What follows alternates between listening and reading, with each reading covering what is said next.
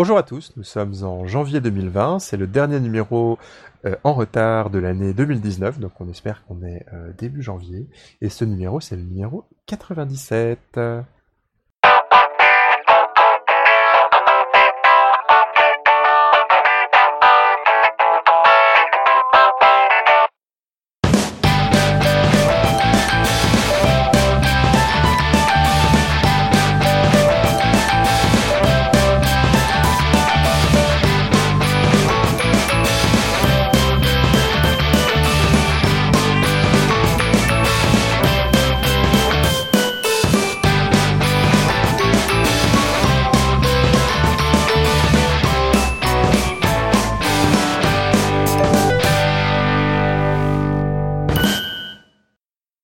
Le numéro 97 de Radio Release, ça aurait été un numéro qui aurait été un peu compliqué à enregistrer pour nous. Euh, on a eu plein de plein de soucis personnels et on se retrouve à euh, l'enregistrer le 30 décembre. Donc je suis avec Philippe. Bonjour Philippe.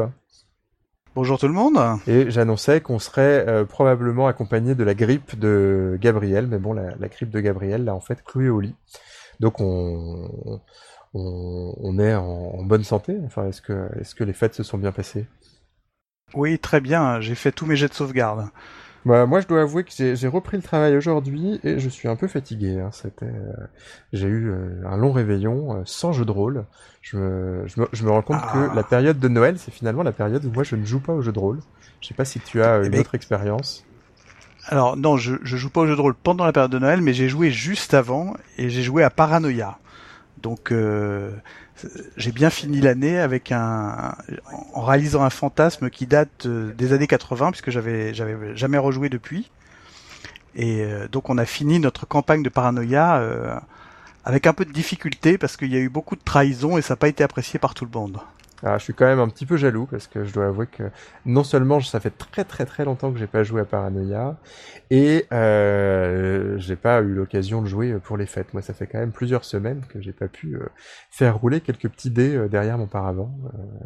Ça va revenir. Et c'est vrai que euh, Paranoia, c'est quand même toujours un jeu qui est, très particulier. Enfin, je me rappelle, euh, euh, même dans, quand j'étais lycéen, ça tranchait vraiment avec nos pratiques. Ça nous avait tous un peu soit retourné le cerveau, soit complètement, comment dire, soit laissé complètement froid. Bah, je, je pense que en fait c'est un jeu qui est contraire au jeu de rôle par essence parce que euh, le jeu de rôle c'est se battre contre le maître de jeu en fait. Et là tout d'un coup il faut se battre entre euh, différents personnages, pas trop être rancunier. Enfin c'est plus une mécanique finalement de jeu de plateau. Ah, c'est marrant parce que moi je trouve que Paranoia, ça, hum, ça, ça pousse. Enfin, c'est un peu une parodie d'une certaine façon de jouer au jeu de rôle. Et Ah bah bien sûr, c'était quand même conçu comme ça au départ, ouais, c'est ça. Et... avec les niveaux et tout ça.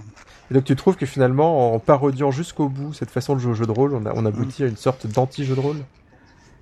Bah oui, parce qu'en fait, mes, mes joueurs, ils se sont rapidement euh, alliés contre moi finalement. Euh, alors que c'était très compliqué de les faire trahir, ce qu'ils ont fini par faire quand même. Mais la logique générale, c'était quand même de d'essayer de résister à cette dictature de l'ordinateur et essayer de s'en sortir. D'accord. Et donc, et- alors est-ce que tu as quand même gagné contre ces, ces satanés petits Toujours. joueurs qui se sont alliés contre toi Toujours. Mais ils ils vont me détester parce que je vais raconter ça, mais si tu veux, c'est une anecdote typique du jeu de rôle. À la fin du scénario, il faut attaquer un bateau et il y a six jet skis. D'accord? Mhm. et, et eux, ils sont six.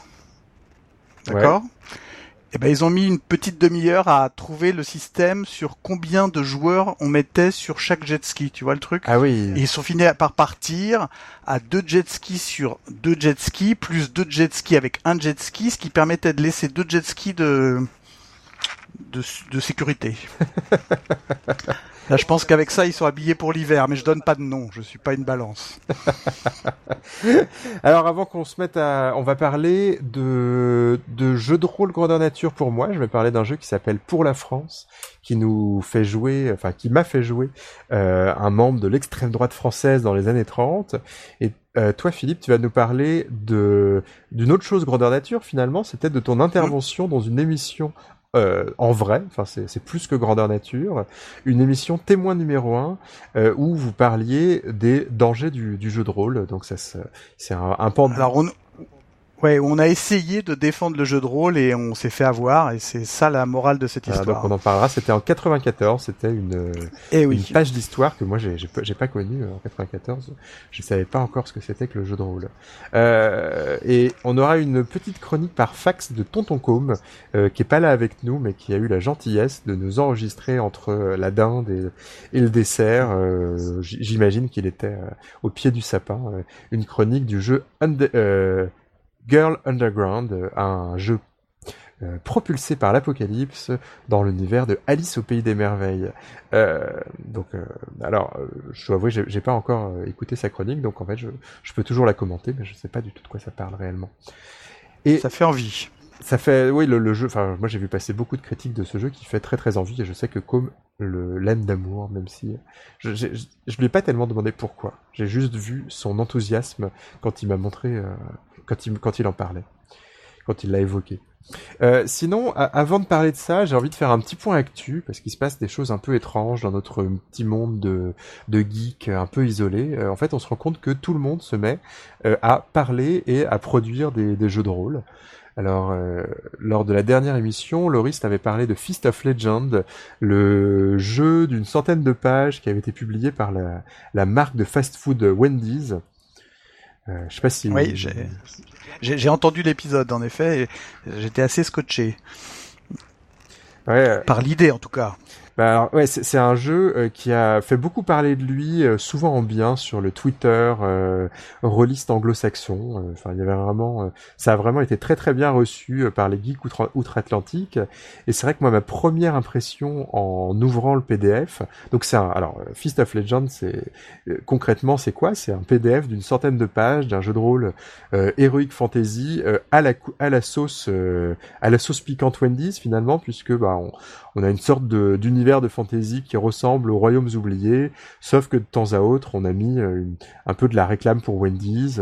Euh, donc euh, les sorts, on va lancer de la, les, magiciens vont lancer de, la sauce ketchup et il y, a, ce genre de truc. Enfin, moi, je, moi, je trouve ça très très très plaqué quoi ça fait vraiment comme si on avait une pub pour Wendy's dans notre univers de, de fantasy et par contre c'est très pro c'est un, un, jeu d'une centaine de pages alors Loris a trouvé ça assez chouette moi j'avais été très impressionné en feuilletant le truc parce qu'il y a ce il y a cette maquette euh, avec euh, ce petit euh, ce petit style parchemin qui évoque toutes les maquettes des jeux de rôle de grands éditeurs actuels. Donjons et Dragons. Ouais, ça, ça évoque des dessins, que ça fait très pro.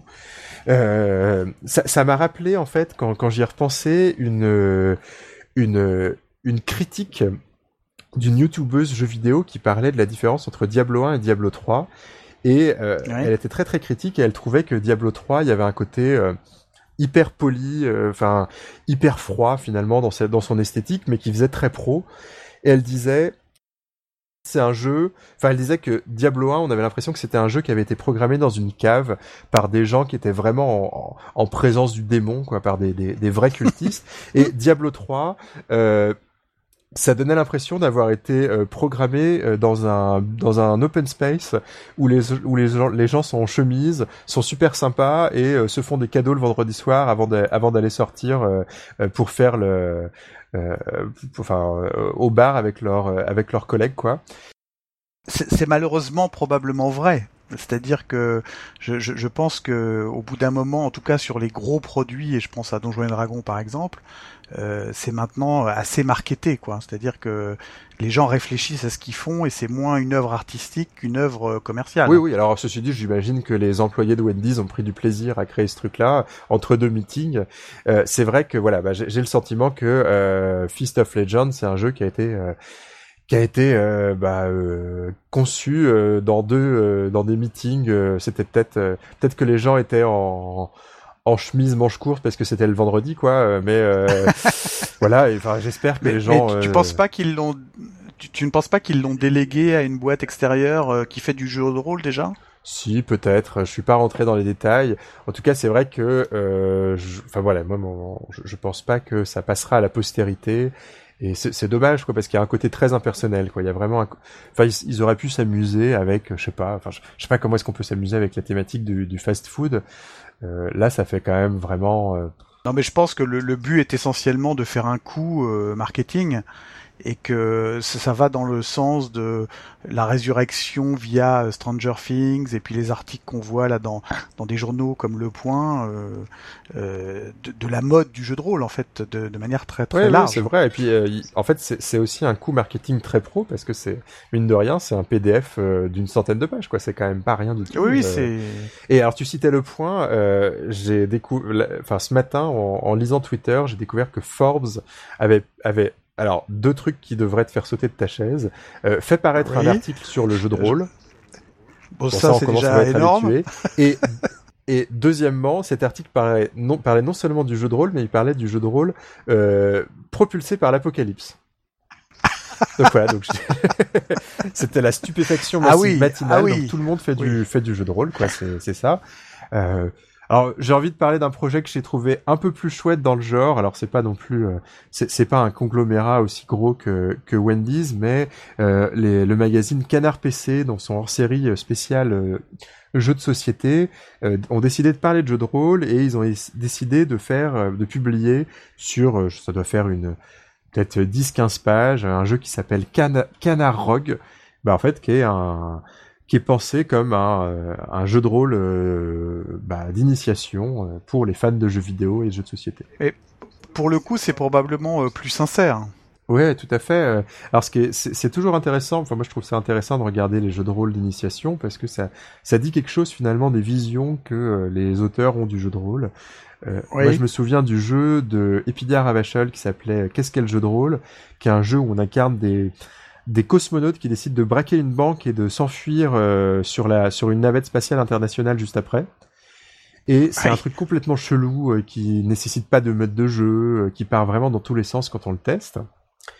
Et euh, donc je me suis dit, bah c'est la façon d'Epidia Epidia Ravachol, euh, auteur indé américain, de présenter mm. le jeu de rôle. Mm. Et donc la façon dont a euh, l'un des rédacteurs de, de Canard PC euh, de présenter le jeu, le, le, le, jeu de rôle. Donc le rédacteur c'est Louis Ferdinand Sebum,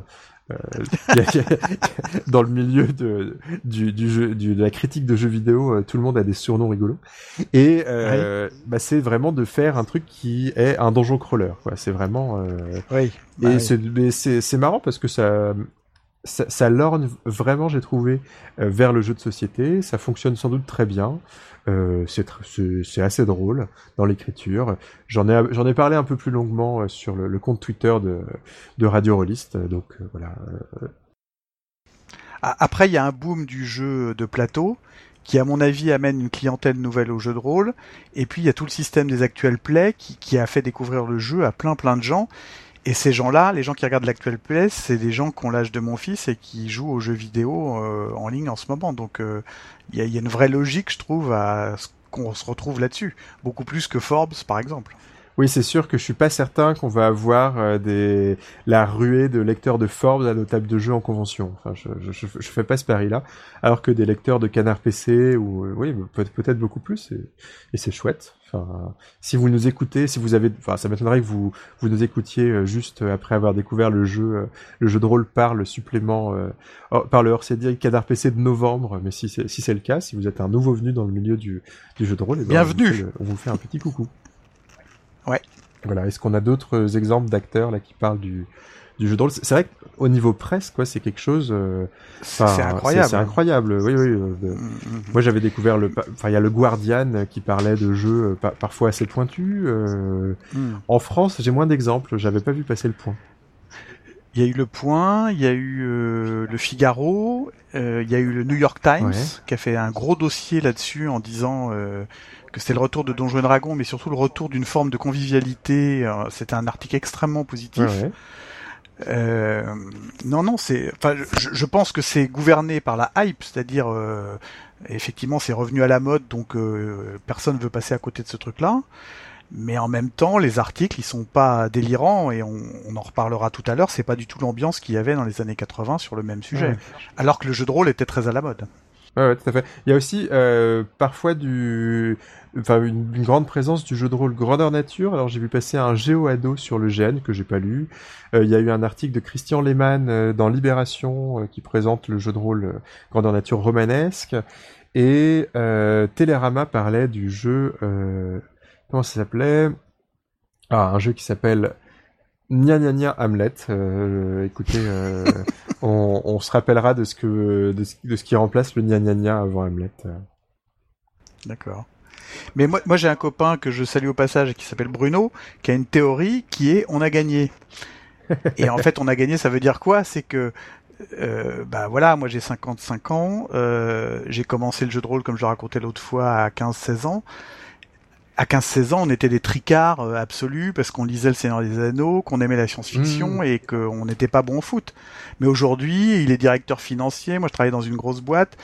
Euh, on est aux commandes finalement alors euh, dans, dans, des secteurs qui n'ont pas beaucoup d'importance pour le coup, mais quand on est aux commandes, euh, on est aussi aux commandes dans la presse, on est aussi aux commandes à la télé, on est aussi aux commandes chez Forbes, mmh, mmh.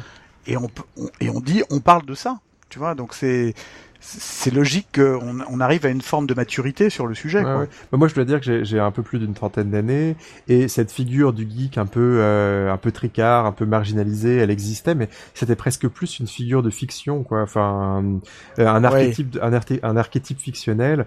Euh, voilà, j'avais pas le sentiment euh, qu'on était dans nos caves, euh, un peu cachés de, de la vue de, de, de, la vue de tous quand moi je jouais au, au jeu de rôle au, au lycée. C'est l'informatique qui a changé tout ça en fait. C'est-à-dire à partir du moment où des gens comme Steve Jobs et euh, comment Bill Gates se sont mis à faire des milliards, euh, on les a regardés quand même beaucoup plus sérieusement, quoi. Mmh, tout à fait, le, le geek est gagné. Et, et c'était, voilà, et à partir de là, c'était difficile de, et puis, puis la nette économie, enfin tout a bousculé autour de ça, et basculé autour de ça, pardon. Et forcément, euh, ça a eu un impact euh, rapide, quoi on jouera à se rappeler de ce que de ce qu'était finalement la place du geek en 94 dans le dernier sujet de, de notre émission. Absolument. Alors moi je propose de vous parler de jeux de rôle grandeur nature avec un jeu qui s'appelle Pour la France, euh, dont je suis très content de pouvoir vous parler. Alors euh, euh Pour la France, c'est un jeu de rôle romanesque, enfin un jeu de grandeur nature romanesque. Euh, alors, je vais pas vous donner une définition de romanesque, mais en gros, ça veut dire un jeu avec des personnages très écrits, avec des longues fiches de personnages et euh, avec une insistance sur les relations interpersonnelles plus que sur des objectifs ludiques. Euh, il s'agit plus de jouer les émotions de nos personnages que de gagner, de gagner le GN. Bon, c'est un résumé un peu un peu rapide de ce que veut dire romanesque, très très très imparfait. Et pour la France, c'est un jeu qui nous amenait à jouer des membres de l'extrême droite française dans les années 30. Euh, alors ça c'est un sujet euh, très romanesque pour le coup en un sens.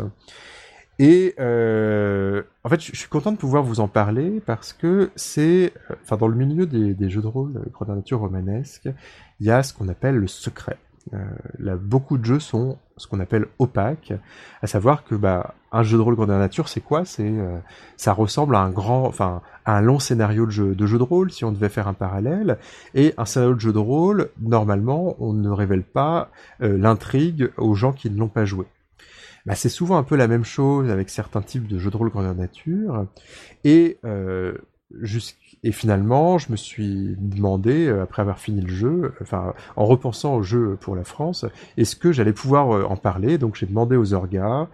Euh, les orgas se demandaient s'ils allaient le réorganiser. Ils ont hésité. Ils ont fini par dire que bah oui, on pouvait parler de, pour la France.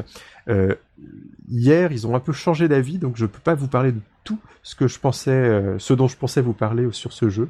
Donc je vais très très vite, une fois qu'on aura terminé l'émission, terminé le montage, de peur que les orgas se rendent compte qu'on a peut-être trop dit de choses sur leur jeu. Euh, voilà, donc il faudra vite diffuser ce, sujet. Alors donc pour la France, je vais à la fois vous dire de quoi il s'agit, enfin de quel est le comment fonctionne le jeu, de, quel est le dispositif du jeu, et euh, bah, j'aimerais vous, vous donner une idée de pourquoi c'est un jeu que j'ai trouvé absolument formidable. J'ai incarné un prêtre. Euh, et euh, c'est un jeu qui m'a euh, laissé une très très forte impression, qui m'a suivi assez longuement, bien après le week-end de jeu. Alors c'était un week-end de trois jours, donc on a passé, enfin j'ai passé trois jours un peu troublants dans l'univers de cette extrême droite française. Alors d'abord, parlons de en fait, il y, a une question qui est normalement la question qu'on auquel on peut répondre le plus facilement quand on va parler d'un jeu, c'est à quoi est-ce qu'on joue dans euh, dans ce GN. Et en fait, dans le cadre pour la France, c'est une question qui est pas du tout évidente parce que la présentation du jeu, au fur et à mesure des, des rééditions du jeu, alors c'est un jeu qui pour l'instant a été euh, joué trois fois, enfin a été organisé trois fois en tout cas. et c'est un jeu qui sera probablement réorganisé dans le futur, mais sous un format peut-être un petit peu différent. Et à chaque version du jeu, à chaque session du jeu, bah le pitch changeait. À savoir que si on regardait la note d'intention sur le site électrogène, la preview du jeu avant la première édition, on nous parlait d'un jeu qui nous mettait dans la peau de membres de l'extrême droite française dans les années 30 et la note d'intention était centrée sur un événement important qui était la manifestation du 6 février 34 à Paris, qui était une manifestation où de très très nombreuses, euh, de très nombreux groupuscules réunis par l'Action française euh, ont cherché à faire basculer, à faire, euh, à faire basculer le gouvernement. ça, c'était ce qu'on pouvait savoir du jeu avant de jouer à la première édition. Et si on s'inscrivait dans avant la deuxième, enfin pour la deuxième ou la troisième édition, on apprenait des choses nouvelles sur le déroulement du jeu, puisqu'on apprenait que c'était un jeu qui était séparé en trois parties et qui, qui en fait contenait deux ellipses euh, importantes. Et donc euh, c'était pas un jeu avec une continuité temporelle. Alors ça nous donnait finalement un certain nombre d'indices sur ce qui pouvait se passer, mais ça ne nous révélait pas tout. Euh, puisque bah, on, savait qu'il y avait à avoir des ellipses, mais on pouvait imaginer un petit peu n'importe quoi. Et, maintenant, ce que je peux vous révéler, et je suis finalement le premier critique à pouvoir vous le révéler, mais bon, les, organes m'y ont autorisé, c'est que la grande, la grande particularité du jeu, c'est que c'est un jeu dont le premier tiers se déroule à la veille de la manifestation du 6 février 34, mais les deux derniers tiers se déroulent pendant l'occupation. Donc en fait, c'est le, c'est un peu un, c'est ce qui a été longuement un secret euh, du jeu, c'est que c'est un jeu où on incarne des membres de l'extrême droite française, euh, d'abord au début des années 30, mais ce sont des gens qui vont prendre un rôle important dans la France de Vichy, et euh, c'est une surprise pour les joueurs, en tout cas c'était une surprise pour moi, à la fin de la première journée de jeu. Mais alors justement, moi, moi j'avais une question par rapport à ça, c'est-à-dire est-ce que tu es quand même dans une situation euh, en, dramaturgie qu'on appelle l'ironie dramatique, c'est-à-dire que toi tu sais ce qui va se passer après. C'est-à-dire en tant que religieux, tu sais que tu vas peut-être amener au pouvoir le maréchal Pétain, etc. Donc il, il faut que tu t'en abstiennes quelque part. Alors Ouais, ça, alors ça pose plusieurs questions. Il y a la question de l'ironie dramatique, c'est euh, notre connaissance de l'histoire. Euh, et il y a aussi la question de ce saut temporel et de final de se retrouver à jouer un jeu de rôle sous l'occupation, là où on pensait jouer un jeu peut-être plus intellectuel, en tout cas euh, plus abstrait dans ses enjeux politiques, euh, qui, se, qui euh, aurait eu lieu dans les années 30. Euh, alors je peux répondre d'abord à la question de cette ironie dramatique, en tout cas de notre connaissance. Euh, c'est un jeu, effectivement, qu'on on peut se dire ça, et la question sur les jeux, alors c'est que ça soit les jeux de rôle, les jeux sur table, les jeux de rôle grandeur nature historique, c'est est-ce que euh, l'histoire sera respectée? Euh, Dans le cas de, de Pour la France, le jeu fait le choix de la possible uchronie, à savoir que nos actions euh, vont potentiellement influer sur le cours de l'histoire. Donc c'est dit au départ. C'est dit au départ. ceci dit, alors je me rappelle plus de la note d'intention exacte, on se doute sans doute un peu, euh, enfin, on n'incarne pas non plus, euh, enfin, le, président de la France. Enfin, on n'est pas non, enfin, on a des personnages qui sont importants, mais on n'est pas non plus euh, des les, éminences grises au pouvoir dans la France. Donc, on peut se douter effectivement en tant que joueur de ce qui va se passer, et notamment, on peut se douter que que la dernière partie se déroulera, enfin, qu'on va perdre en fait dans la deuxième partie. Enfin, en tout cas, que les personnages collaborationnistes, eh ben, vont être jugés à la fin du jeu, et c'est effectivement ce qui se déroule, mais c'est quand même une surprise. En fait, à la fin de la deuxième soirée de jeu, on euh, nous apprend que la troisième euh, journée de jeu bah, se, se concentrera sur le jugement de nos personnages. sur l'épuration. Oui, c'est ça. Et alors, il y a aussi une chose que, qui est assez folle dans le, dans le dispositif de jeu, c'est que, euh, donc je l'ai dit, les, jeux de rôle grandeur nature romanesque, c'est des jeux avec des longues fiches de personnages. Et les orgas font le choix de, nous, de se laisser la nuit entre, enfin, lors des ellipses de jeu pour écrire une nouvelle fiche de une, une version finalement mise à jour de la fiche de, de la fiche de notre personnage. Donc ça, c'est un dispositif qui, moi, m'a laissé un peu pantois en pensant au travail euh, derrière pour les orgas. Oui. Puisque... euh, C'est-à-dire entre la partie 1 et la partie 2 ou entre la nuit du, du premier En fait, on joue pendant la jour? journée, on termine assez Oui. tard, enfin on termine vers 22, 23 heures, Ouais. et on recommence assez tôt, enfin on recommence vers 9 heures, 10 heures. Le... Donc on- c'est un jeu qui commence le samedi, qui se termine le lundi, enfin c'était un jour férié. Euh, Mmh. Ou alors je me trompe, euh, non ça... euh, Bon enfin bref, en, en tout cas on, a, on commence par une soirée de jeu. Ensuite, on laisse la, enfin, la nuit est hors jeu et les orgas pendant la nuit, bah, ils, ils réécrivent nos fiches de personnages. Ouais. On joue encore une journée entière et on a encore une nuit qui est une autre nuit d'ellipse. Et là, encore une fois, les orgas, eh ben, ils sont au turbin pendant la nuit. euh, Ils, ils dorment assez peu. On les revoit le lendemain matin avec des grosses cernes sous les yeux, un sourire, euh, Ouais. sourire aux lèvres avec leur nou- avec notre nouvelle fiche de personnage. Donc c'est eux qui, qui alignent vos personnages ou c'est toi qui l'aligne J'ai pas bien compris? Eh ben, en fait, euh, ce qui se passe, c'est qu'ils vont euh, certes faire évoluer notre personnage pendant les pendant les, les ellipses, mais ils vont Oui. le faire sur la base des choix qu'on va prendre pendant les sessions de jeu. Pendant les, Pendant les moments ah oui d'accord. Ça, mérite de, enfin, j'en reparlerai un peu, mais en général, les scénarios des jeux de rôle grandeur nature, surtout les jeux de rôle grandeur nature avec euh, plusieurs dizaines de personnages, il y a quelque chose de toujours un peu artificiel, c'est qu'on va jouer des, en temps réel, des moments qui sont exagérément importants dans la vie de tout le monde. En fait, on, on va jouer euh, trois réunions euh, politiques dans le, dans le jeu pour la France.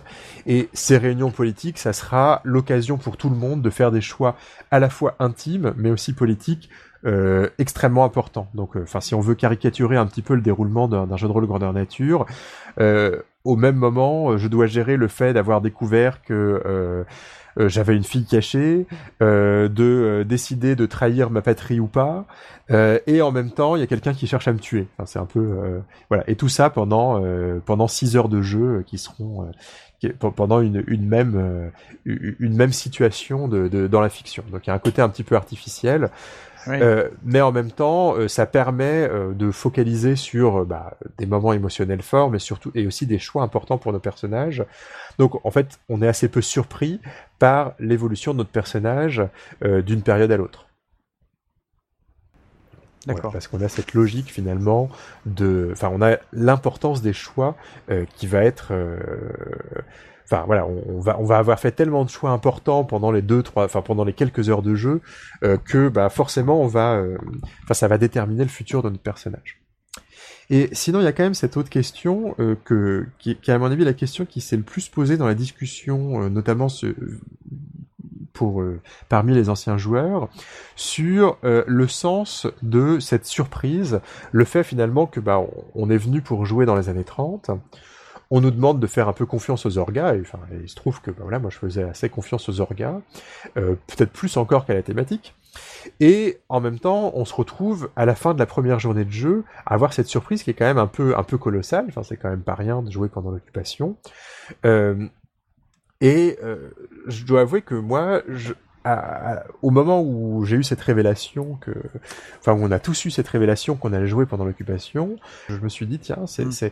c'est un peu bizarre parce que j'ai construit des choses. Enfin, je me suis projeté dans les années 30 euh, et euh, est-ce que ça me... Enfin voilà, euh, je me- en fait je me suis demandé...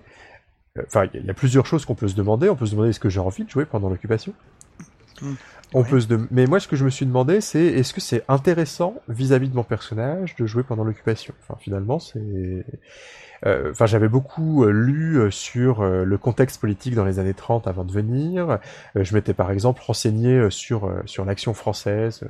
voilà, je, je, je pouvais parler de de Bernanos, de, de, de Charles Maurras, euh, un peu en, en long, en large et en travers. Et euh, voilà, enfin finalement, euh, qu'est-ce qui se passe euh, quand on fait un saut dans le temps euh, Voilà.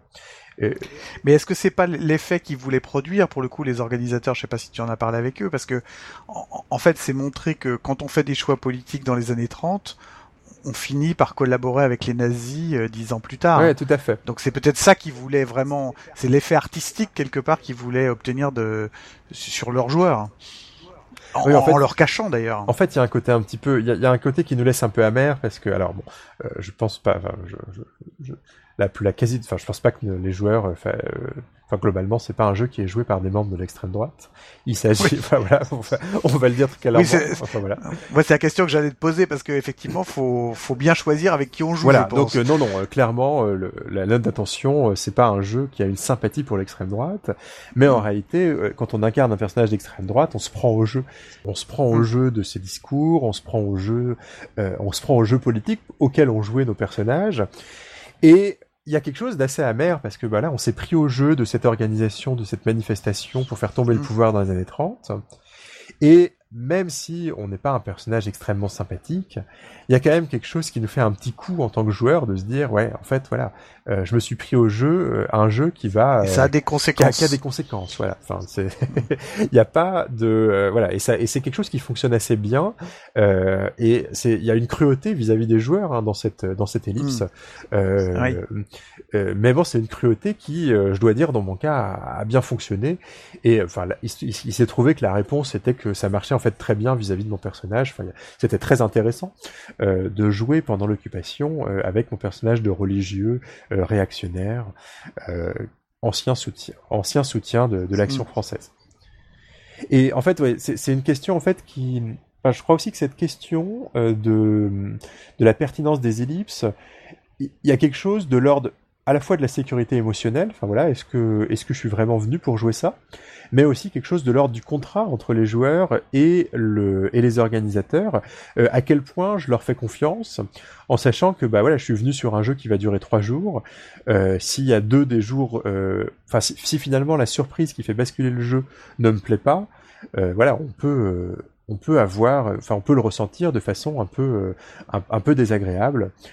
Bah c'est vrai que c'est un pari euh, très osé, mais qui, est, qui, me semble très payant vu euh, que, que tu en as l'air satisfait. Oui, oui. Ça me rappelle des mécaniques dans certains jeux de rôle où euh, évidemment tu dis pas tout aux joueurs parce que sinon on, ils savent exactement ce qui va se passer mais que la surprise est parfois extrêmement douloureuse. Oui, tout à fait. Alors on peut, on peut d'ailleurs, euh, je suis sûr qu'on aurait des exemples sur des campagnes de, de, jeux de rôle où on peut faire ce genre de coup à des joueurs, quoi. Enfin, du genre, euh, bon, on a tous fait, euh, ce qui est pas forcément une très bonne idée de, enfin, on a tous fait. Moi, je l'ai fait, mm. de, oui. de, de, faire un scénario euh, enquête euh, un peu thriller et en fait d'y rajouter oui. une louche de fantastique sans avoir prévenu les joueurs.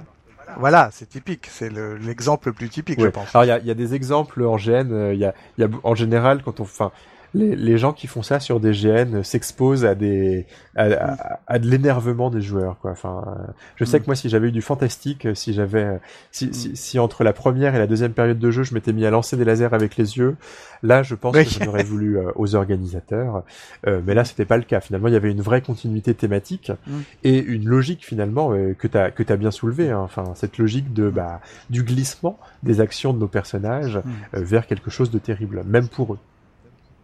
Oui. Dans, certains cas. Euh, donc, donc, euh, alors, euh, ce, secret, il est levé. Hein. Enfin, je me permets d'en parler. Donc, il est, enfin, si, alors, je sais pas. En fait, je ne sais pas exactement ce qui est prévu pour les réorganisations de ce jeu. En fait, je, je crois qu'il y a une nouvelle équipe qui s'est qui s'est proposée pour le réorganiser, mais que l'équipe qui a qui a organisé les trois précédentes sessions n'a pas l'intention de remettre le couvert et on, on les comprend. Hein, enfin, quand on quand mmh. on voit la complexité d'organisation. Alors, je, je l'ai pas dit, hein, mais c'est un jeu pour 42 joueurs. Ah oui, quand même. Euh, qui mobilise en plus une équipe d'orga qui doit compter une dizaine de personnes, auxquelles mmh. il faut rajouter euh, peut-être, euh, allez, euh, quatre personnes pour l'équipe cuisine. Oui. Euh, je ne sais pas si je dois compter les PNJ, mais on doit avoir euh, un peu moins d'une dizaine de PNJ. Donc on a quelque chose de colossal. Enfin, on a on a quelque chose de très très complexe, sans doute très stressant à organiser. Moi, j'ai jamais organisé de, de jeu de rôle en nature de. Euh, c'est c'est quelque chose que, et, enfin, en plus avec cette, cette nécessité de réécrire les fiches de personnages chaque nuit, euh, on n'a pas forcément envie de faire ça. Enfin, les organes n'ont pas forcément envie de faire ça euh, euh, chaque année pendant dix ans. Ouais. Alors, moi, j'ai fait deux, deux jeux avec le Basque et la Tour, qui est une association qui existe depuis très longtemps, mais que j'ai découverte récemment. Et effectivement, c'est de ce niveau-là, en termes d'organisation. c'est sur trois jours et il y a une logistique incroyable, et surtout des comment dire, il m'avait montré le travail euh, qui est derrière, hein, c'est-à-dire tout ce qui est backstory, c'est du niveau d'une série télé en fait. Euh, il y a une bible, des personnages, etc. Ah, je crois qu'il faut le dire, il y a quelque chose d'autant plus remarquable dans la scène euh, géniste française, c'est qu'on a un travail qui est purement bénévole. Alors je dis pas qu'on peut se faire, euh, même comparé au jeu de rôle où on peut se faire euh, quelques centaines d'euros euh, en écrivant par-ci par-là pour du jeu de rôle, là il y a même pas de gratification. Enfin, on, on y a de nos frais en fait. Enfin, si on organise un GN et euh, c'est une tâche qui est d'une complexité énorme, enfin c'est, euh, qui implique un certain nombre en fait de sous-tâches qui sont euh, bah, pas très gratifiantes. Euh, enfin voilà, enfin il faut ranger le site de jeu, il faut ramener du matériel, il faut faire la cuisine. Alors on a certes les, les, applaudissements des joueurs, mais bon c'est quand même une tâche qui est quand même, il y a quand même beaucoup de tâches ingrates hein, dans le dans le milieu du GN. Et en plus, je pense que c'est quelque chose de très très stressant parce que alors il y a quelque chose de, on peut le ressentir quand on est juste euh, rôliste. Euh, il y a quelque chose d'un peu stressant de lancer une campagne de jeu de rôle. On peut se planter, on, on a une petite pression en tant que MJ mais euh, enfin, je pense que c'est sans commune mesure avec ce qui se passe mm. quand on a réuni 42 joueurs à qui on a fait payer euh, une, une participation aux frais quand même d'une mm. centaine d'euros, qu'on investit dans un costume. Enfin voilà, on a on a des mm. attentes qui sont quand même énormes de la part des, des, des participants. Et, puis avec des avec des risques physiques parce que quelqu'un peut se casser une jambe, peut tomber dans la mare. Enfin, il peut il peut arriver beaucoup de choses euh, qui n'arrivent jamais autour d'une table. Oui, il peut y avoir des catastrophes. enfin, et, ça, et ça vient aussi avec la nécessité de se préoccuper de questions de location d'assurance, d'assurance, de gestion financière en fait. On peut, hmm. voilà, enfin bon, c'est, moi, je, moi je, je, tire toujours mon chapeau euh, aux gens qui se, qui s'impliquent dans des organes de cette ampleur. Enfin, moi, j'ai fait hmm. quelques meurders chez moi, euh, euh, voilà, où où le risque finalement c'était de, de réunir euh, une dizaine d'amis euh, qui, qui s'ennuient un peu euh, chez moi pendant une après-midi et à la fin on boit un coup. Enfin voilà, bon, au pire voilà, on a, c'est, c'est, on, on, a perdu le, enfin on, on va quand même boire le champagne, enfin le cidre plutôt. Ouais, ouais. Euh, voilà, moi je suis, je me, je, je, dis bravo à tous les gens qui prennent le risque d'organiser ce, ce, genre de jeu, que ça soit réussi ou pas d'ailleurs. Ça me, Tout à fait. Ça, ça, me stupéfait. Et donc là, beaucoup de risques pris par cette équipe d'orga, enfin, notamment ce risque de la transparence, mais risque qui ne sera plus assumé euh, par la prochaine équipe d'orga, qui décide. Enfin voilà, c'est c'est là qu'on voit qu'il y a une sorte de, il y a les réorganisations, les réorganisations de ce jeu, euh, il y a un débat quoi sur euh, à quel point c'est une bonne idée et à quel point c'est c'est acceptable de cacher des éléments importants de jeu à nos joueurs. Surtout, surtout que là, le sujet est, est, très complexe. C'est-à-dire que moi, je pense que cacher, cacher des éléments, cacher de la magie, euh, ça fait presque un peu partie du jeu. C'est peut-être pas le contrat social qu'on a fixé au départ, mais il n'y a, y a, pas d'enjeu euh, moral et comme tu parlais de sécurité émotionnelle.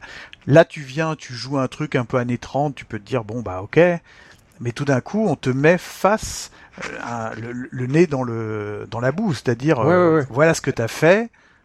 Et ben maintenant, tu vas en tirer les conséquences. Et quand tu viens jouer, tu viens pas vraiment pour ça non plus. Tu viens souvent quand même pour être dans une quelque chose d'assez valorisant, quoi.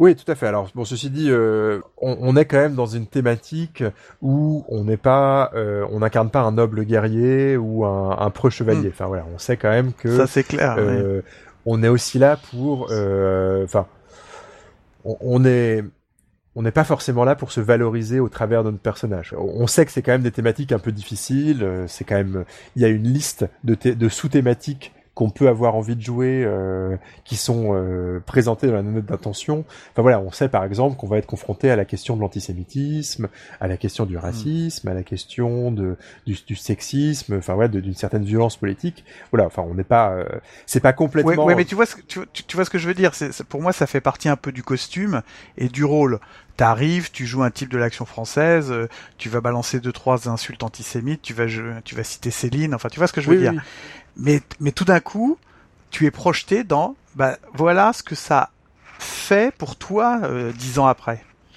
Et, et c'est ça qui est très spécial. C'est pas le fait d'être dans un contexte, je hmm. pense, euh, euh, là dans le masque et la tour, je jouais un nazi, tu vois, euh, ça se passait dans les années 30, mais c'était pas du tout ce genre de sujet, plutôt Indiana Jones. Bon, ben voilà, tu, tu, tu joues avec le truc, tu rigoles un peu avec ça, parce que c'est pas très grave. Hmm, tout à fait. Mais en, mais on me dit pas, 20 ans après, tu, tu, te retrouves comme, je sais pas, au procès de Nuremberg. Tu vois ce que je veux dire? C'est pas, c'est ça qui est fort, moi je trouve. oui, oui, tout à fait. Et il y a une ambiance un petit peu réunion politique où on mange des petits fours en ayant des discussions un peu évanescente et dont les enjeux sont plus presque, enfin pas purement intellectuels, on est quand même en train de préparer une manifestation, euh, mais euh, sont euh, sont limités. Et c'est vrai que, euh, voilà, je, je l'ai dit, on se prend un petit jeu intellectuel de euh, de jouer nos idéologies, certes réactionnaires, certes violentes, certes certes, euh, certes parfois fasciste, mais mm. euh, on peut, euh, il y a une distance que nous permet la première partie du jeu et que nous permettent mm. pas les, en fait, les deux tiers qui vont suivre. Eh ouais. Eh Et ça, c'est quelque chose Ce que j'ai du mal à comprendre, c'est les objectifs que tu avais au départ, parce que c'est quoi Tu peux peut-être un peu détailler ce que c'est que le GN romanesque par rapport à du GN classique? Le GN romanesque, c'est à la fois une volonté de mettre l'accent sur le travail d'écriture des fiches, puisqu'on a des personnages qui sont très très écrits. Mais c'est une volonté de mettre en avant euh, le fait de jouer des scènes émotionnellement intenses avec les autres personnages joueurs. Enfin, c'est ça finalement qu'on va euh, mettre en avant. Et avec aussi cette volonté de se de s'éloigner de des objectifs de nos personnages.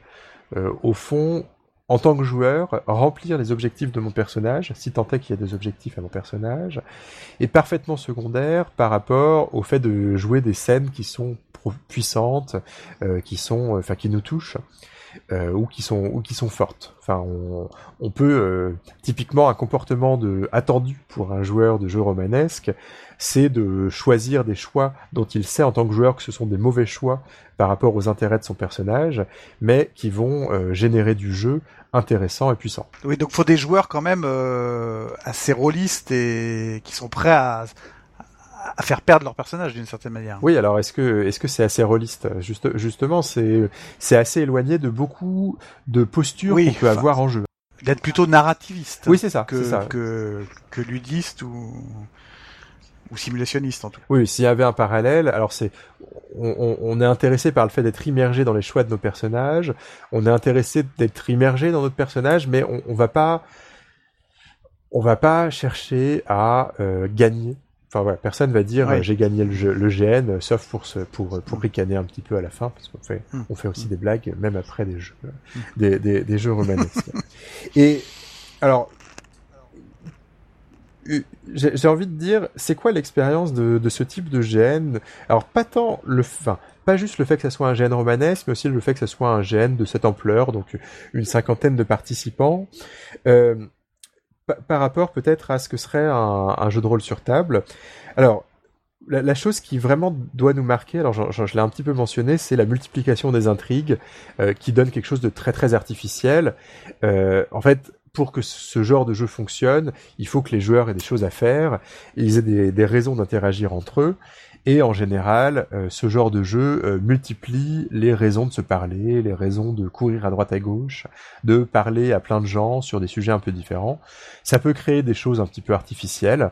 Euh, en même temps, enfin, les dispositifs même du jeu de rôle, même sur table, génèrent souvent des, des scénarios qui sont un peu artificiels. Enfin, je pense au fait que dans la plupart des jeux de rôle sur table, on a toujours un groupe de gens qui vont décider de rester ensemble, même quand objectivement, c'est un peu absurde qu'il le fasse. Et ben là, ce qui est un peu étonnant, c'est la concentration des intrigues. L'autre chose qui est très très important par contre en GN romanesque, c'est ce sentiment. Il y a, deux sentiments qui sont très très forts et qu'on ressent pas, euh, soit dans des GN de plus petite taille, soit dans des jeux de rôle sur table. C'est le sentiment que tout dépend, non pas, enfin, que la qualité de notre notre expérience de jeu va énormément dépendre un peu de ce qui va être avoir été préparé par les orgas, mais aussi beaucoup du des interactions avec les autres joueurs et parfois du hasard de la qualité des interactions qu'on va avoir avec eux.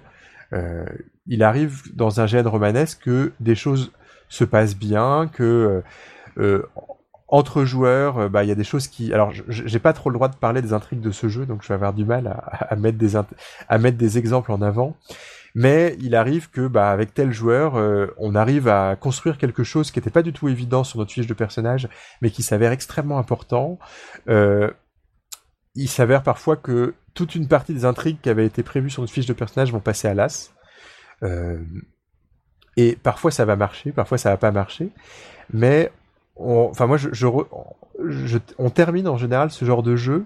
Euh, alors si l'expérience a été plaisante, en étant euh, plein de gratitude envers les orgas, mais aussi en étant euh, plein de reconnaissance pour nos partenaires de jeu. On a vraiment le sentiment que c'est grâce à eux qu'on a vécu quelque chose de fort, qu'on a vécu quelque chose qui fonctionnait. Et moi, c'était vraiment mon sentiment en terminant la partie de, enfin, le, le, jeu pour la France. Alors ça peut paraître un petit peu abstrait, euh, ce que je raconte parce que j'ai pas d'exemple qui me viennent un peu en tête. Ça me rappelle ce que j'avais pu dire en début d'année quand j'avais parlé du jeu euh, euh, Montségur 1244, un jeu ah oui. qui est sur les Qatars. Sur un jeu sur les Qatars, qui, dans son dispositif, alors parce que c'est un jeu sans MJ, parce que c'est un jeu où il faut vraiment construire euh, un peu tout seul euh, nos interactions, et bah, euh, je suis sorti de, on sort d'une partie de, enfin, je suis sorti d'une partie absolument exceptionnelle en me disant que j'avais envie de dire merci à, à, tous les autres joueurs, plus que le sentiment que je pourrais avoir si je termine une partie, une excellente campagne de l'appel de Cthulhu, où là j'aurais plus envie de remercier le maître de jeu. Mm. C'est peut-être un peu caricatural hein, comme vision de, de l'appel de Cthulhu. Hein. Enfin, quand on a quand on a vécu une, une, longue campagne ensemble, on est reconnaissant envers tout le monde parce que c'est aussi des, des moments qu'on a partagés entre nous. Mais c'est un sentiment qui est vraiment exacerbé dans mon expérience du GN romanesque. Et la face un petit peu euh, un peu sombre de cette constatation, c'est que dans tout ce genre de jeu, on se retrouve enfin, on se rend compte quand on parle avec les joueurs que la qualité de nos expériences de jeu est généralement très très variable. En fait, euh, moi je suis ressorti tout à fait euh, bouleversé de, ce, ce, GN, mais je sais pour avoir parlé à d'autres joueurs que dans certains cas, bah, les choses n'ont pas trop fonctionné. Euh, les intrigues, les personnages clés avec qui ils auraient pu nouer des intrigues fortes, et eh bah ils les ont, ils ont, ils les ont ignorés parce que bah il y avait d'autres intrigues qui s'offraient à eux. Ou voilà, enfin ils sont beaucoup de joueurs ont, enfin certains joueurs ont le sentiment d'être passés à côté du jeu, d'être passés à côté d'intrigues qui auraient pu être intéressantes si d'autres choix avaient été faits par eux ou par d'autres joueurs. Mais et ça c'est un sentiment que je trouve très très fréquent sur les sur les gènes de dès qu'il y a une taille un peu euh, un peu critique qui est atteinte, c'est qu'on a toujours des déçus. Et ça, c'est quelque chose qui est toujours compliqué à gérer. C'est aussi ça qui quelque... enfin, c'est aussi moi je trouve quelque chose que j'aurais, qui me serait, je pense, assez difficile à gérer en tant qu'organe. Euh, c'est, euh, il faut avoir conscience, si vous faites un gros GN, euh, un gros GN romanesque, et eh ben, ne même un jeu que j'aurais trouvé exceptionnel, je ne pourrais pas vous garantir que vous aurez vous aussi une expérience exceptionnelle. Je sais pas si c'est aussi le sentiment que tu peux avoir sur les, sur les gènes auxquels tu as participé.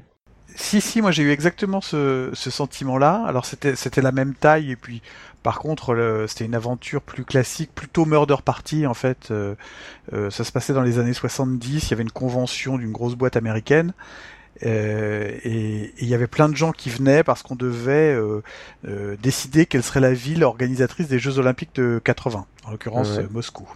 Donc moi je jouais la délégation russe, donc j'étais bien accueilli, t'imagines, au pays du libéralisme. Euh, mais en tout cas, les organes nous avaient bien prévenu de ça. Ils nous avaient dit vous ferez pas tout.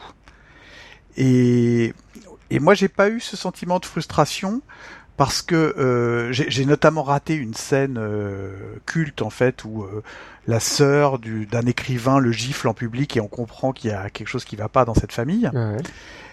Et tout le monde en parlait, mais en même temps, ça crée un, enfin tu vois, un sentiment de réalisme pour moi. C'est-à-dire tu euh, j'étais en train de négocier euh, avec euh, je sais plus qui le truc. C'est normal que je sois pas partout tu vois. Sinon j'aurais eu l'impression au contraire peut-être d'être dans une sorte de je sais plus ce qu'on dit là tu sais d'être dans un, comment un train fantôme. C'est-à-dire tu mmh. suis un truc un truc très directif et, ça se passait dans un château, donc il y a des gens qui allaient dans le parc et puis des gens qui restaient, comment dire, de, dans le salon. Enfin, il y avait plein de choses qui se passaient et tout le monde pouvait pas vivre la même chose. Mmh.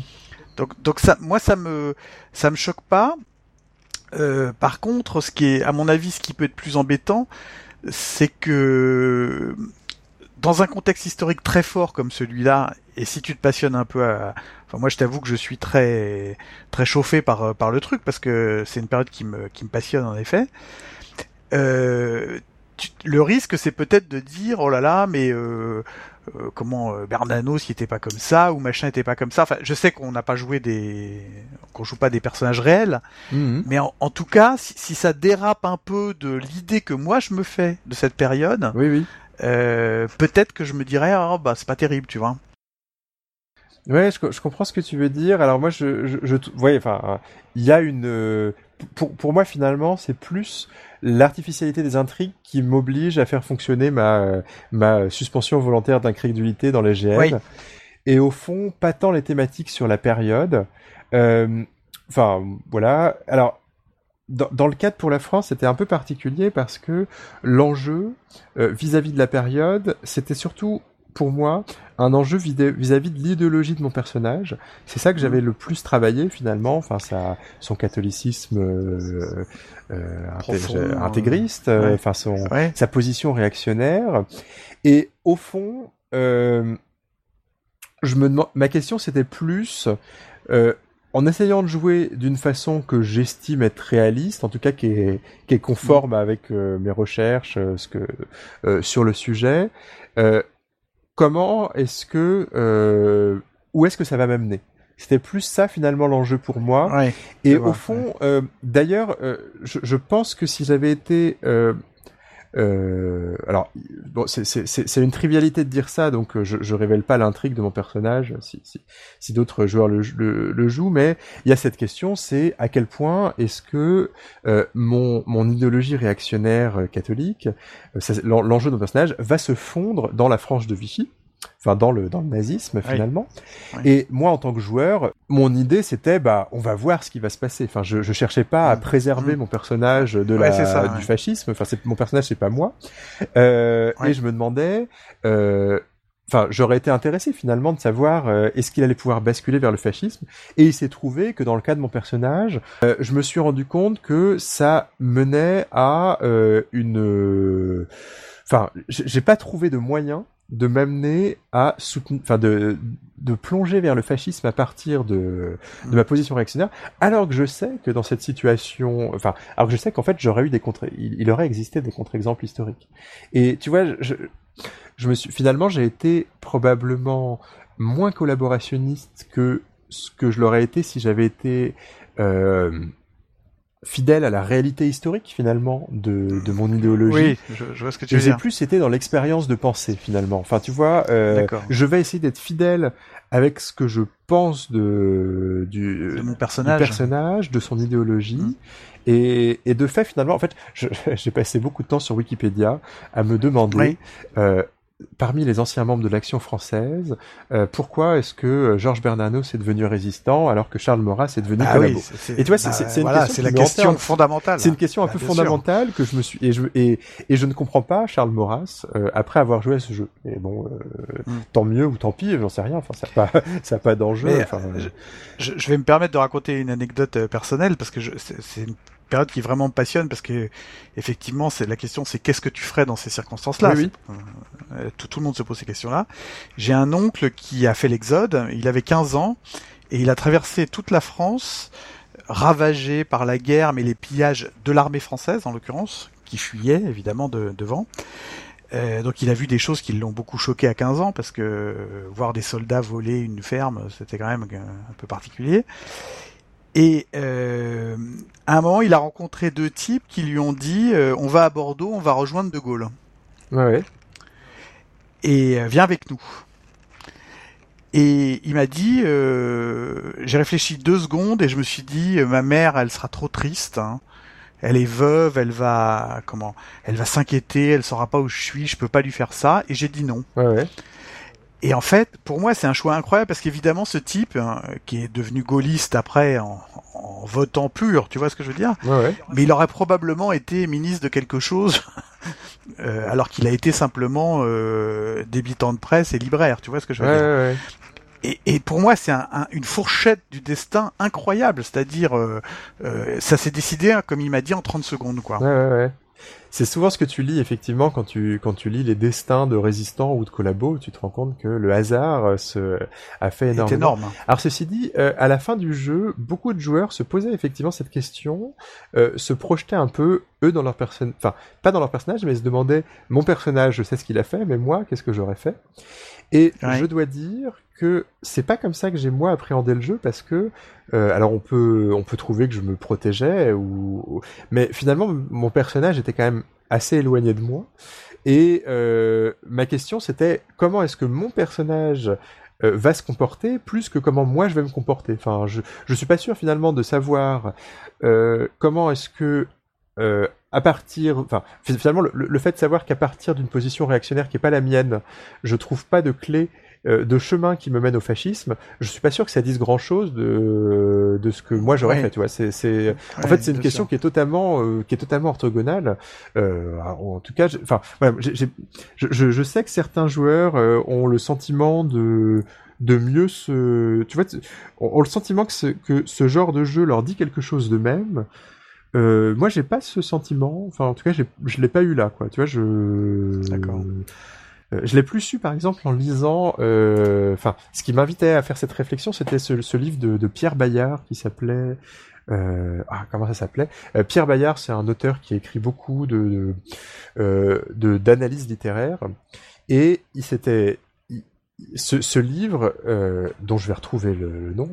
Donc ce livre de Pierre Bayard s'appelle Aurais-je été résistant au bourreau?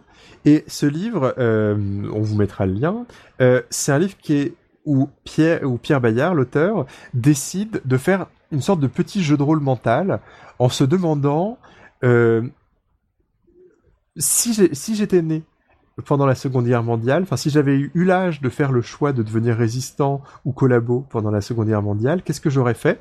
Et il essaye mmh. vraiment de, de reconstituer le détail de ce qu'auraient été ses conditions de vie, ses, son environnement, et il cherche honnêtement à répondre à la question. Euh, enfin voilà, enfin il, joue un, jeu de rôle mais avec lui-même. Quoi. C'est un jeu de rôle seul finalement, euh, un jeu de rôle qui est un peu dangereux finalement. Enfin dangereux, je sais pas si c'est le bon terme, mais quand même peut-être un peu inquiétant dans ce que tu te demandes. Et je crois qu'il conclut mollement que les circonstances l'auraient amené à fuir, enfin en tout cas euh, à ne rien faire. Enfin, il aurait ni eu le courage de résister, mais il aurait eu les opportunités qui lui auraient permis d'éviter de se compromettre finalement. Enfin, c'était ça. Enfin, il, voilà, sa conclusion est relativement honnête sans doute. Enfin, c'est que il pense qu'il aurait été dans une situation où moralement mm. euh, le, fascisme l'aurait insupporté, et mm. mais qu'il n'aurait pas eu le courage de, de, faire quoi que ce soit d'autre que, mm. que d'éviter euh, d'y être confronté euh, s'il avait vécu à cette période. Mm. Mais là, tu vois, dans le cadre pour la France, euh, moi j'ai quand même le sentiment que je pars de, je pars de trop loin de moi pour me poser, enfin, pour que le jeu me pose cette question. Oui.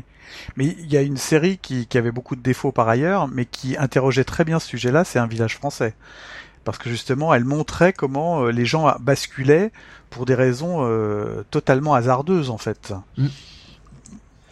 Et, et c'est vrai qu'on arrivait bien à se projeter euh, là-dedans parce que dans les personnages en tout cas parce qu'on se disait bah oui confronté à ça je serais probablement devenu collaborationniste ou confronté à ça, mmh. je serais probablement parti faire la résistance. Ça, ça, me rappelle aussi, alors plus un télo, un, ouvrage de sociologie qui s'appelle La guerre des écrivains, euh, qui, est, qui, est, écrit par une sociologue bourdieusienne, euh, Gisèle Sapiro. Et c'est un livre qui utilise l'analyse de, enfin, les, les, les, outils du champ euh, de, de, Pierre Bourdieu pour comprendre le parcours de certains, de certains écrivains. Et en fait, euh, elle montre que, euh, alors que, elle elle montre deux choses. Elle montre qu'il y a des variabilités, enfin, que on enfin que ça ne suffit pas l'analyse de champ pour prédire les réactions de chacun et qu'il y a une part du hasard, il y a une part aussi bah, de, de, la décision individuelle euh, inexplicable par la sociologie, par sa sociologie, mais elle montre aussi que bah, les opportunités de devenir résistant au bourreau, enfin de, ou, ou collabo, dépendent bah, de la position dans le champ littéraire, euh, de, bah, des cercles littéraires qu'on va fréquenter, de notre éditeur, de ce, de ce, genre de choses. Et ça, c'est un peu vertigineux finalement de se rendre compte que euh, finalement on peut pas se poser enfin finalement on peut on peut on peut pas vraiment se poser cette question dans le vide en fait on peut se poser la Exactement. question qu'est-ce que j'aurais fait dans une situation mais il faut être beaucoup plus précis que bah, pendant la seconde guerre mondiale et il faut être dans la situation et tout ça.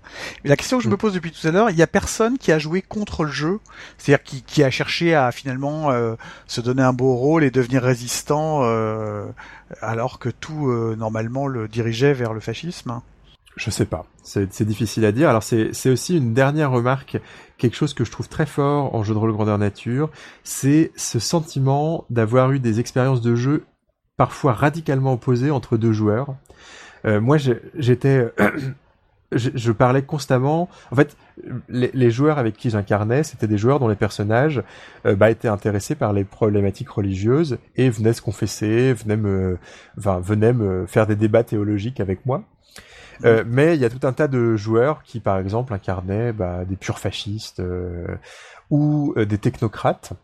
Et là, je dois dire que en tant que joueur, je, je, je me demande, je me demandais et je me demande encore à quoi pouvait ressembler leur jeu. Enfin, je serais intéressé d'avoir euh, d'avoir leur avis. Et c'est un sentiment qui est extrêmement fort et que je trouve en fait assez puissant.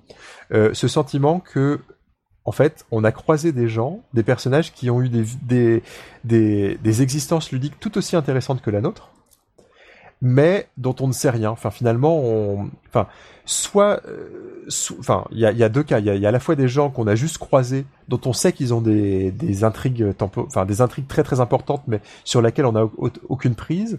Et parfois, mmh. on, on, croise euh, furtivement un, tout, un bout d'intrigue qui a l'air absolument bouleversante, mais euh, bah, comme dans la vie finalement, bah voilà, enfin, on, on comprend qu'il se passe quelque chose de fort pour pour une autre personne, mais euh, en fait on, on, y est quand même un peu un peu isolé. Enfin moi je me souviens d'avoir proposé à un, une personne qui une actrice qui était membre de, de, de cercle fasciste et à un moment j'ai compris qu'en fait c'est enfin j'ai cru comprendre que ses origines juives lui revenaient à la figure et je lui ai proposé euh, de d'utiliser les réseaux de l'église pour fuir. Et je sais c'était une scène qui était assez forte, quoi, qui, qui durait cinq minutes dans notre temps de jeu sur trois jours de jeu à nous deux.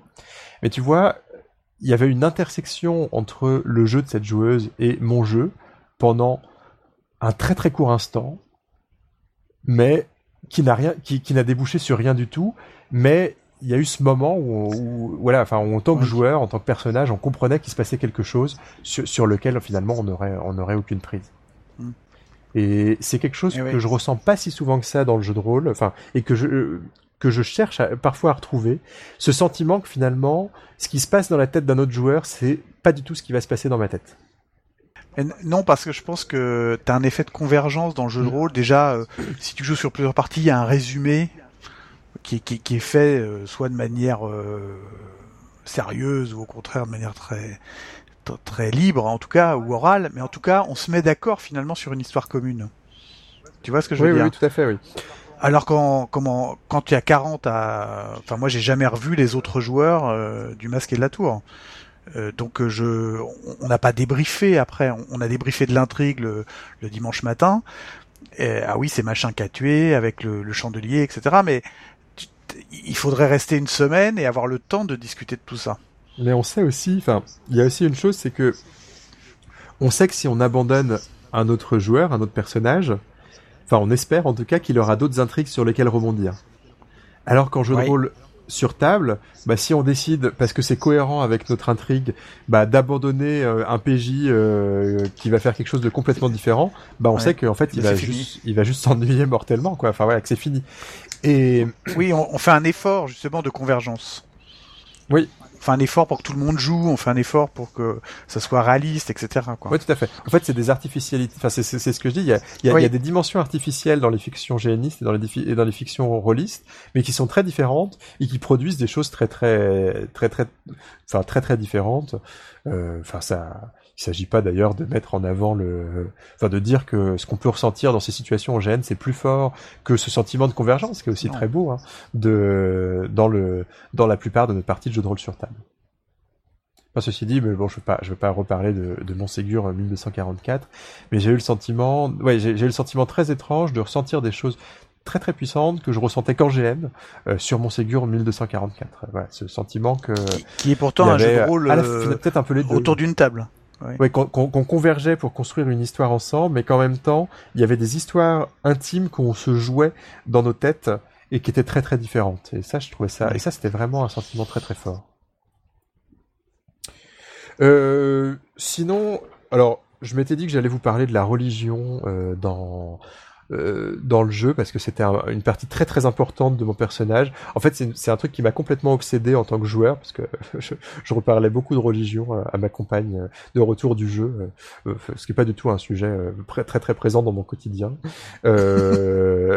c'était quelque chose d'assez particulier finalement de d'avoir lu des textes sacrés et d'essayer de, voir le monde au travers de la Bible finalement et c'était très intéressant euh, mais bon je vais pas euh, je, je, vais, je vais je vais pas je vais pas m'attendre là-dessus. Je vais juste dire une chose. Euh, toujours dans le côté je, suis très reconnaissant à mes camarades de jeu. Euh, j'avais un peu peur d'avoir appris euh, enfin de m'être intéressé à mon enfin d'avoir fait une petite initiation au catéchisme avant le jeu, disons d'avoir lu plein de textes sacrés, plein de textes sur la doctrine chrétienne, mais que ça soit un peu que ça tourne un peu à, que mes connaissances elles, elles tournent à vide parce qu'en général quand on joue en jeu de rôle la religion c'est jamais quelque chose qu'on creuse très très loin enfin la, la, mmh. doctrine religieuse et il faut vraiment enfin et moi j'étais le seul personnage ecclésiastique sur le jeu et j'avais un peu peur finalement bah, d'être un petit peu tout seul d'être d'être un peu dans une rôle d'évangélisateur ouais. permanent alors qu'en fait j'ai eu la chance d'avoir un de très très nombreux euh, joueurs bah, qui avaient euh, fait l'effort ou alors qui avaient l'éducation religieuse qui leur donnait euh, vraiment la possibilité de enfin qui nous donnait la possibilité d'avoir des conversations bah, de chrétiens quoi dans dans le jeu. Et ça c'est quelque chose qui était très très fort. Enfin c'était quelque chose de très très intéressant. Et je, je, je c'était mon, mon, grand plaisir dans, dans la partie, quoi, d'avoir pu jouer des discussions Ton background et, ouais. et d'avoir vraiment pu rebondir, d'avoir pu citer des passages de la Bible, d'avoir pu vraiment, ouais, d'avoir vraiment eu le sentiment de, bah voilà, d'avoir eu. Euh... Ça servait à quelque chose. Ouais, c'est ça, et d'avoir investi le, le, temps euh, investi pour euh, me poser la question, bah c'est quoi être chrétien, euh, bah avait servi, quoi, alors que j'ai l'impression que. Ouais euh, en général, un prêtre dans un jeu de rôle, c'est juste une classe de personnage. Une caricature. Ouais. C'est juste quelque, ouais. soit une caricature, soit des pouvoirs. Euh...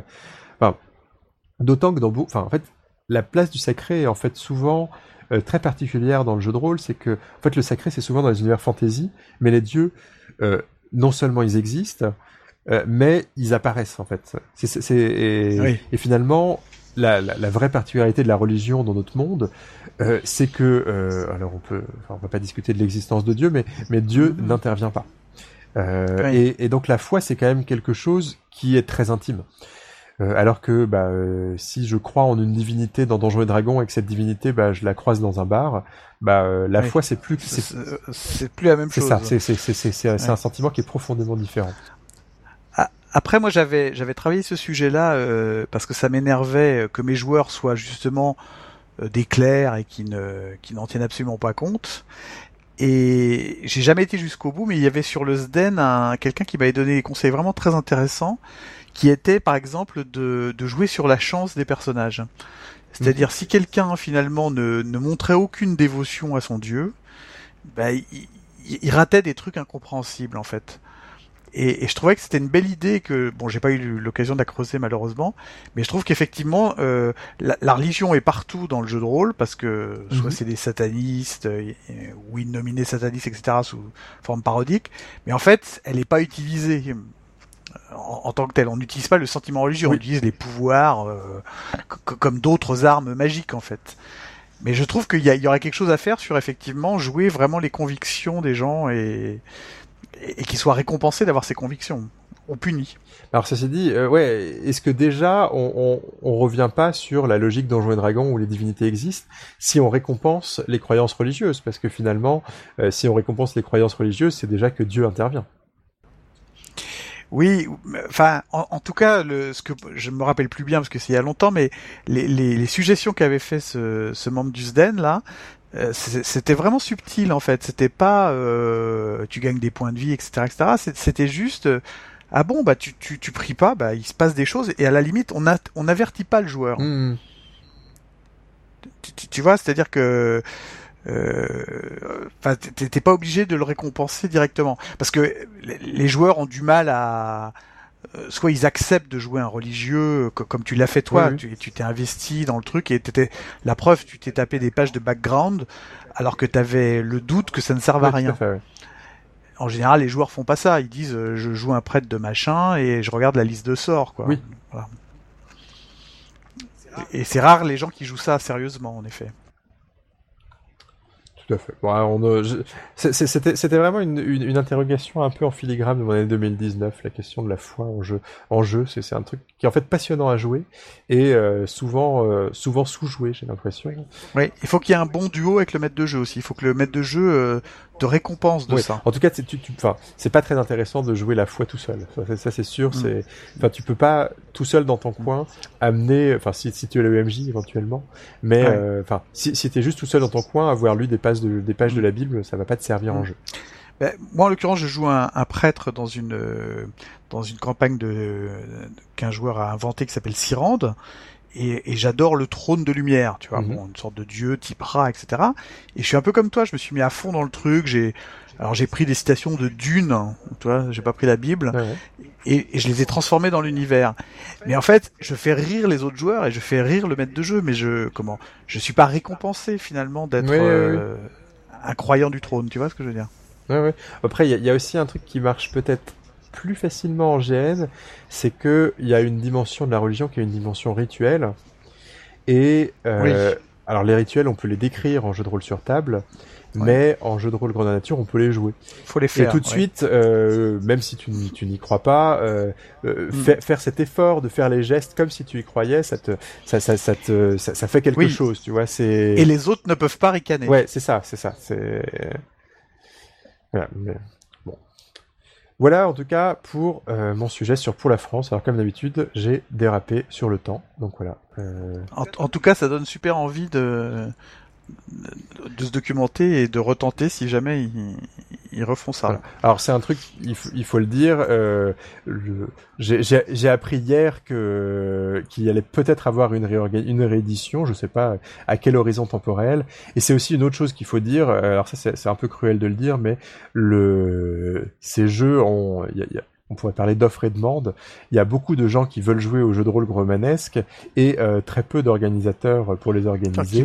euh, donc je je sais que euh, voilà, on, on, parle de casting euh, sur ce genre de jeu euh, avec plus ou moins plus ou moins d'humour parce que en réalité c'est mm. une vraie c'est une vraie difficulté pour jouer.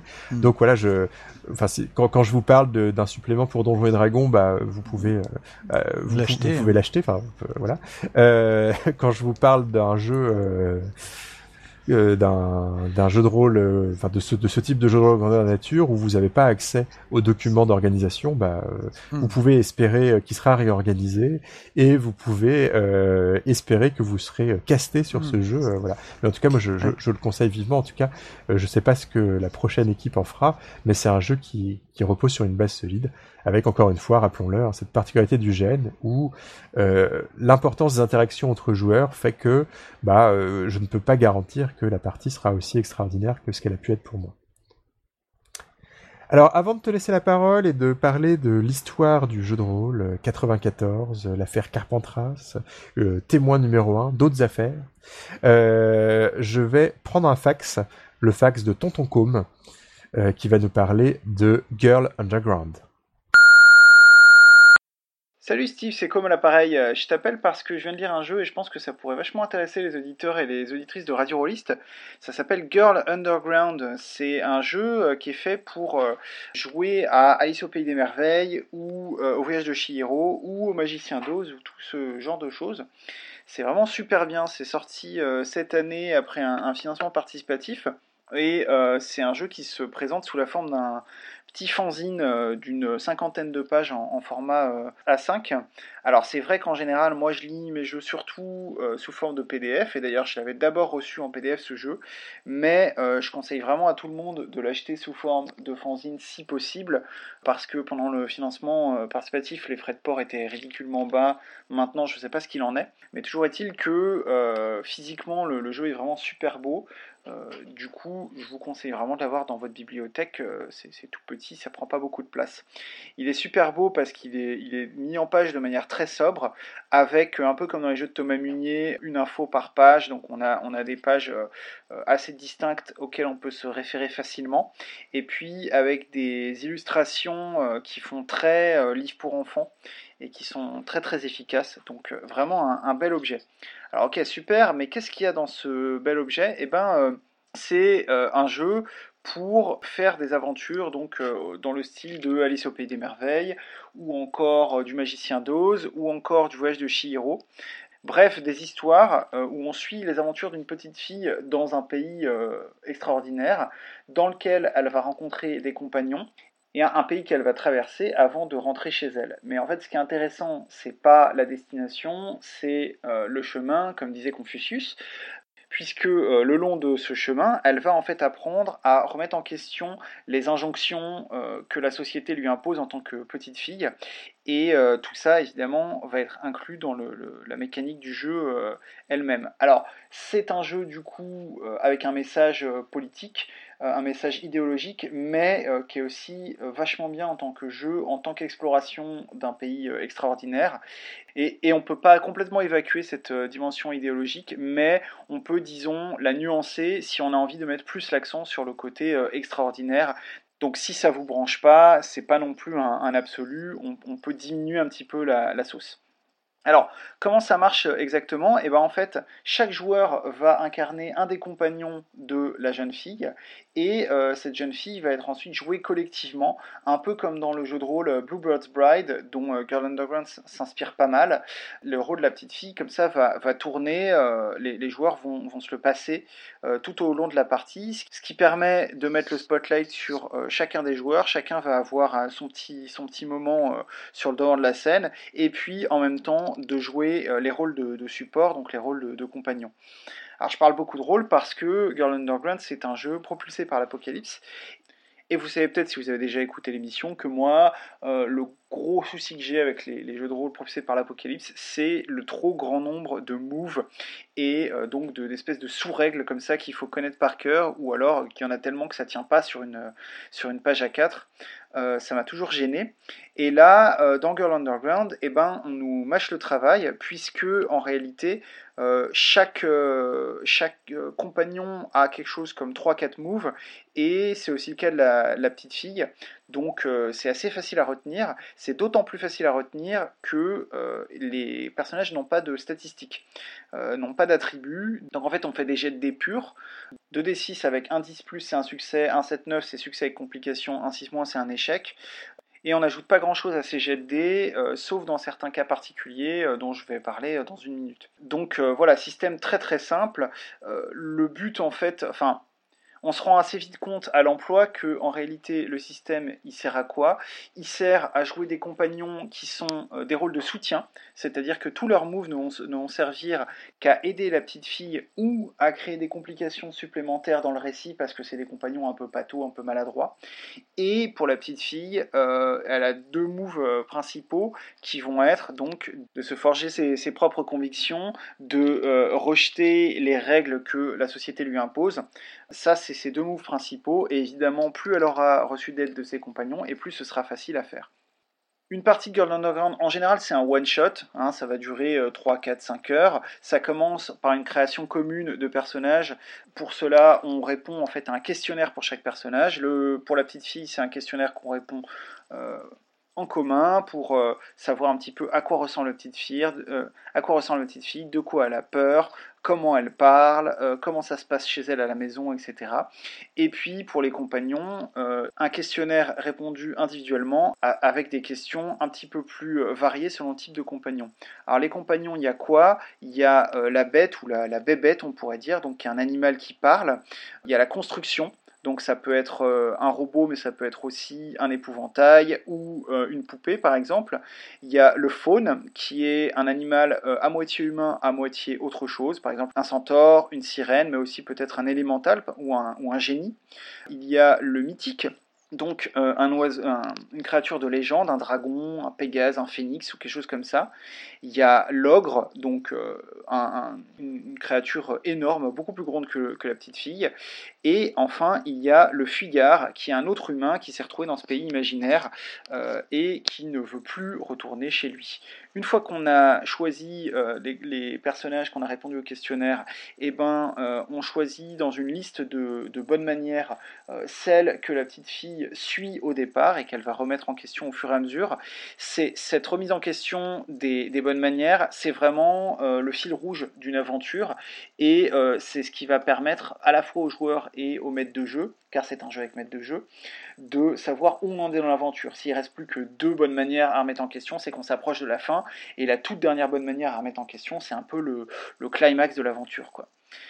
Et justement, une aventure, c'est là où il y a l'autre gros point fort de Girl Underground, c'est qu'il y a des super bons conseils au MJ et notamment des très bonnes aides de jeu sous la forme d'une douzaine de lieux que le MJ va pouvoir mettre en scène euh, et que les personnages vont, traverser, et qui sont des lieux euh, évidemment extraordinaires, mais qui résonnent surtout de façon thématique avec euh, la petite fille, sa personnalité, etc en haut de chaque fiche de lieu, parce qu'il y a des petites fiches de lieu qui, font une page à chaque fois, il y a marqué pour quel type de petite fille euh, ce lieu est approprié. Par exemple, le tout premier lieu, c'est la tombe de l'aventurier, et il y a marqué ce lieu est approprié pour les jeunes filles curieuses et les compagnons qui ont envie d'explorer ou à qui il manque quelque chose. Et après, pour chaque lieu, on va avoir euh, des personnages avec en, italique les choses qu'ils aiment bien faire en général. On va avoir des problèmes qu'on peut mettre en scène, donc des espèces de, mini-intrigues euh, au sein du lieu. On va avoir des exemples d'objets qu'on peut trouver euh, à l'intérieur du lieu. On va avoir également des questions euh, auxquelles le MJ doit répondre pour personnaliser un peu le lieu. Et enfin, on va avoir des exemples d'autres lieux qui iraient bien avec ce lieu-là. Comme ça, on peut connecter les lieux les uns aux autres et commencer à construire une intrigue logique. Et en plus de tout ça, il y a à chaque fois un, petit encadré avec marqué comment utiliser ce lieu euh, de manière thématique. Donc c'est extrêmement euh, bien pensé, euh, à la fois très compact et, et, vraiment très utile. Et en fait, ce qui va se passer, c'est que une fois la création de personnages faite, on fait une petite pause et le MJ va sélectionner 3-4 lieux et il va euh, réfléchir à comment les, rapidement comment les connecter entre eux et euh, comment créer une espèce de, fil rouge de l'aventure. Et ensuite, bah, on, propulse euh, les, personnages là-dedans. Ça leur fait un petit itinéraire comme ça au sein de ce monde extraordinaire, itinéraire qui finit évidemment par le retour de la jeune fille chez elle.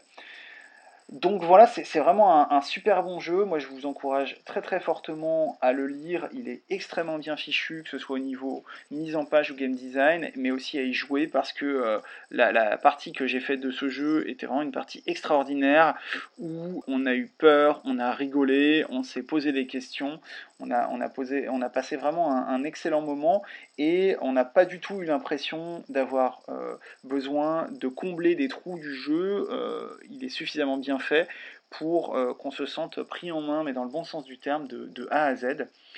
Donc voilà Steve, tout ça pour te, parler de, Girl Underground. Et puis bah n'hésite pas à me rappeler quand tu auras eu ce message. Bisous et eh bah merci Tonton Com pour ce fax. je sais pas si tu nous entends. Euh, je ne sais pas si tu maîtrises le lecteur MP3 qui permet d'écouter les podcasts maintenant. Euh, et je vais maintenant laisser la parole à Philippe. Alors Philippe, tu vas nous raconter une histoire rocambolesque qui nous ramène aux, euh, non, aux origines du jeu de rôle, on va pas exagérer, mais qui va nous amener à la fin des années 80, au début des années 90. Alors c'est une période qu'à titre personnel j'ai pas connue. Euh, je sais que quand on parle avec des avec des rôlistes vénérables qui ont connu les temps anciens, euh, on ressent souvent, enfin on entend souvent parler de ces affaires qui ont touché notre loisir. On, sent l'inquiétude de ces gens-là. Euh, ces, gens-là savent que bah, la réputation du, jeu de rôle peut-être peut, peut, a pu être menacée par le passé en tout cas.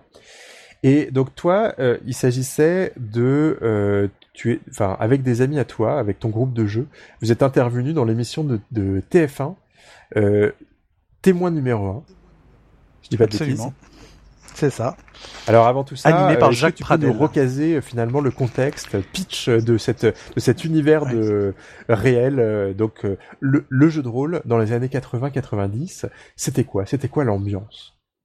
Alors effectivement, il y a, il y a un avant et un après parce que euh, qui, qui n'est pas dû euh, qu'au scandale euh, qu'on va évoquer parce que c'est c'est l'arrivée de Magic en fait. Mais en tout cas, ce qu'il faut imaginer, c'est que le jeu de rôle est vraiment un, un- un moment très florissant.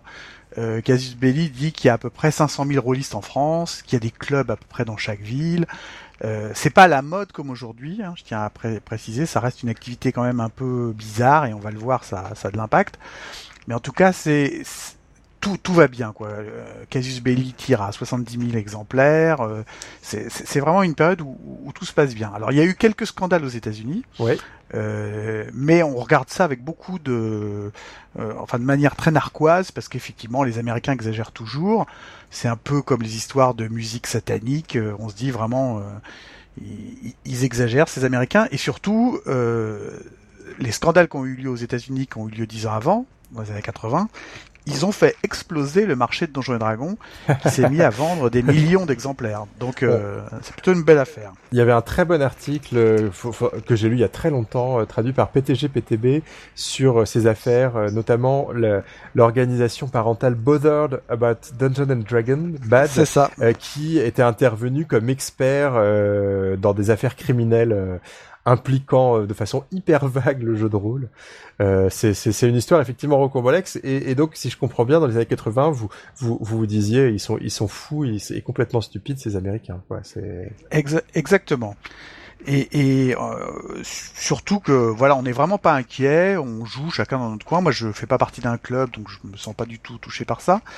Mais euh, en fait, on est touché personnellement parce qu'il y a deux affaires qui explosent. La première en 1990, qui est la profanation du cimetière de, de Carpentras, où il y a 30 sépultures juives euh, qui sont profanées.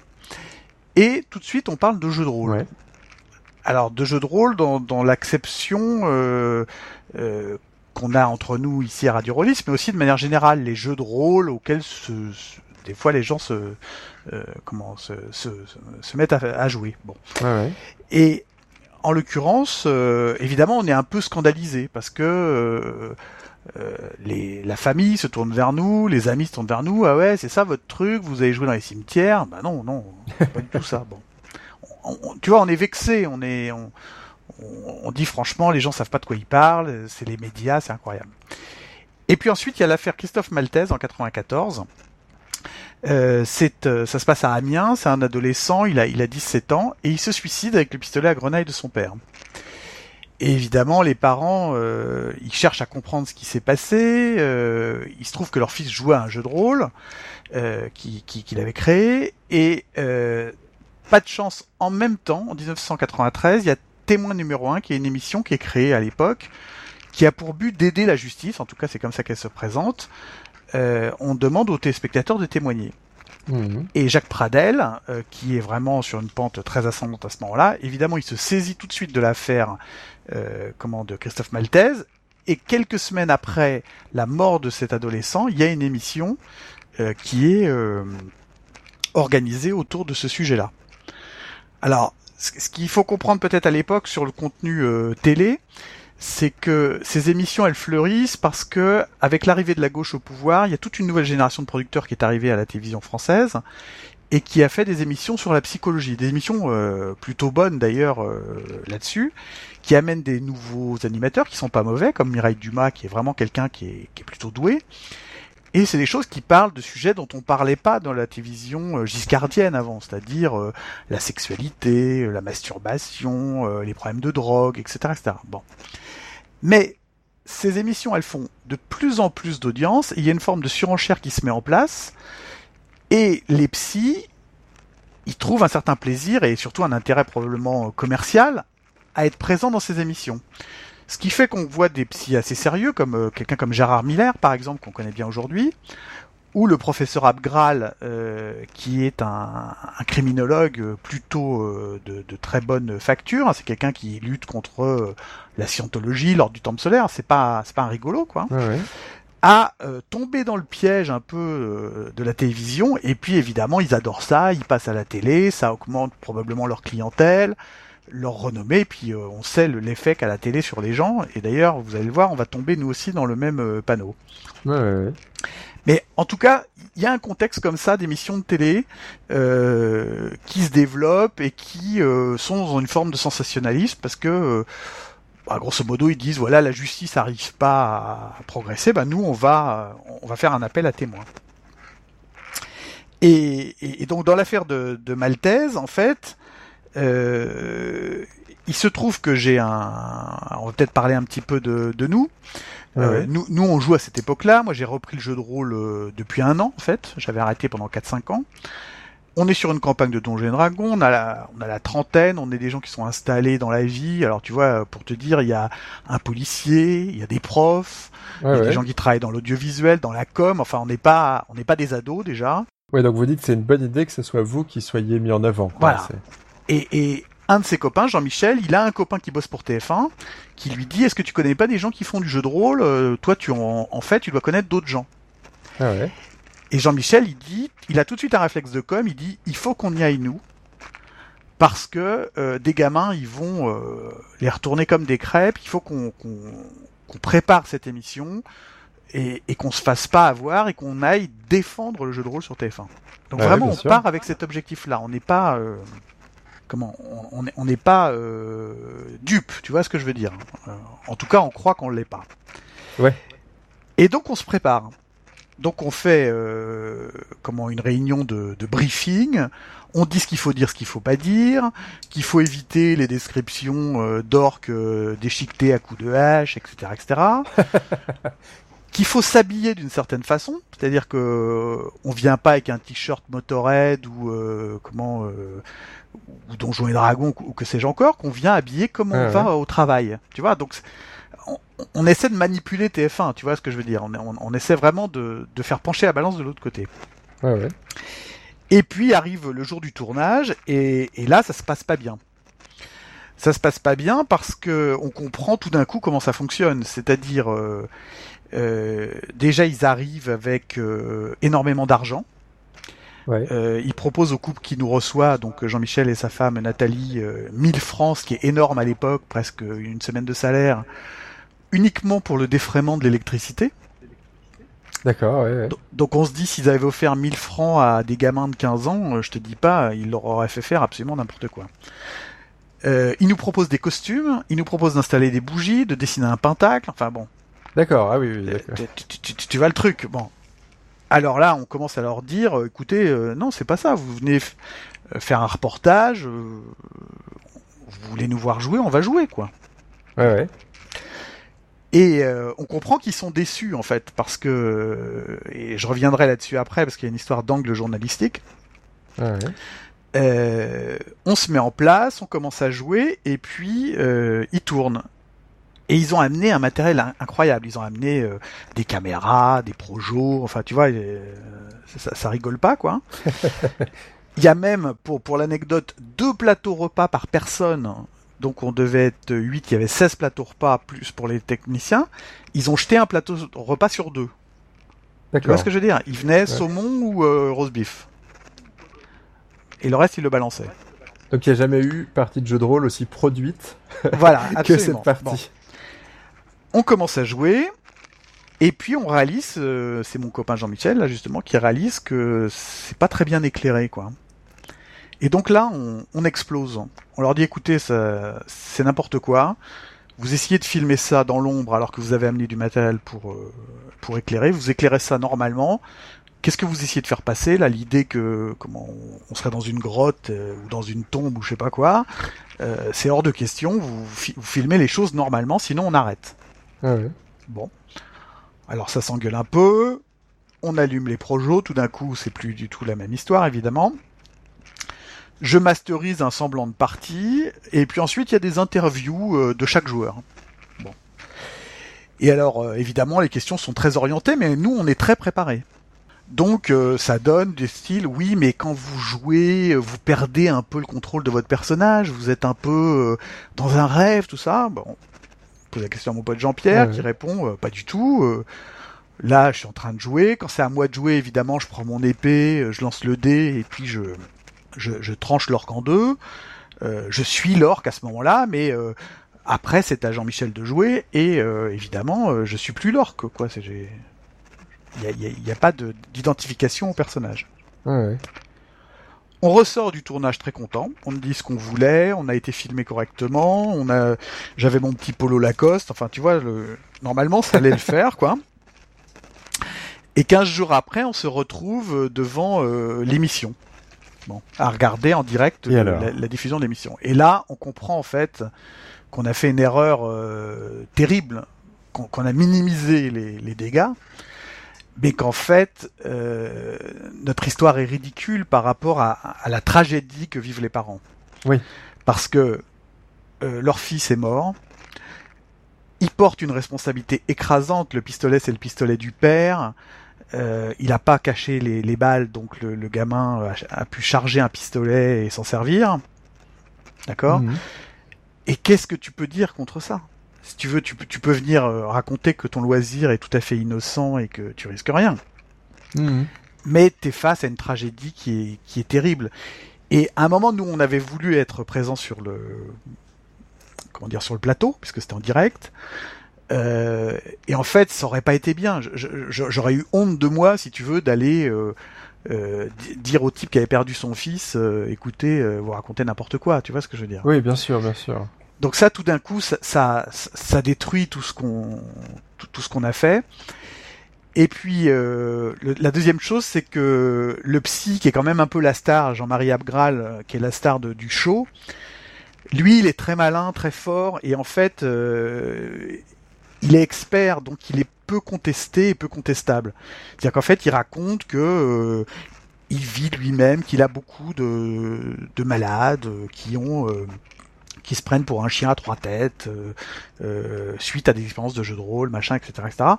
Et évidemment, comme il n'y a pas le contrepoint en face de mais à quoi il joue, quel est le type de jeu qu'il fait, etc.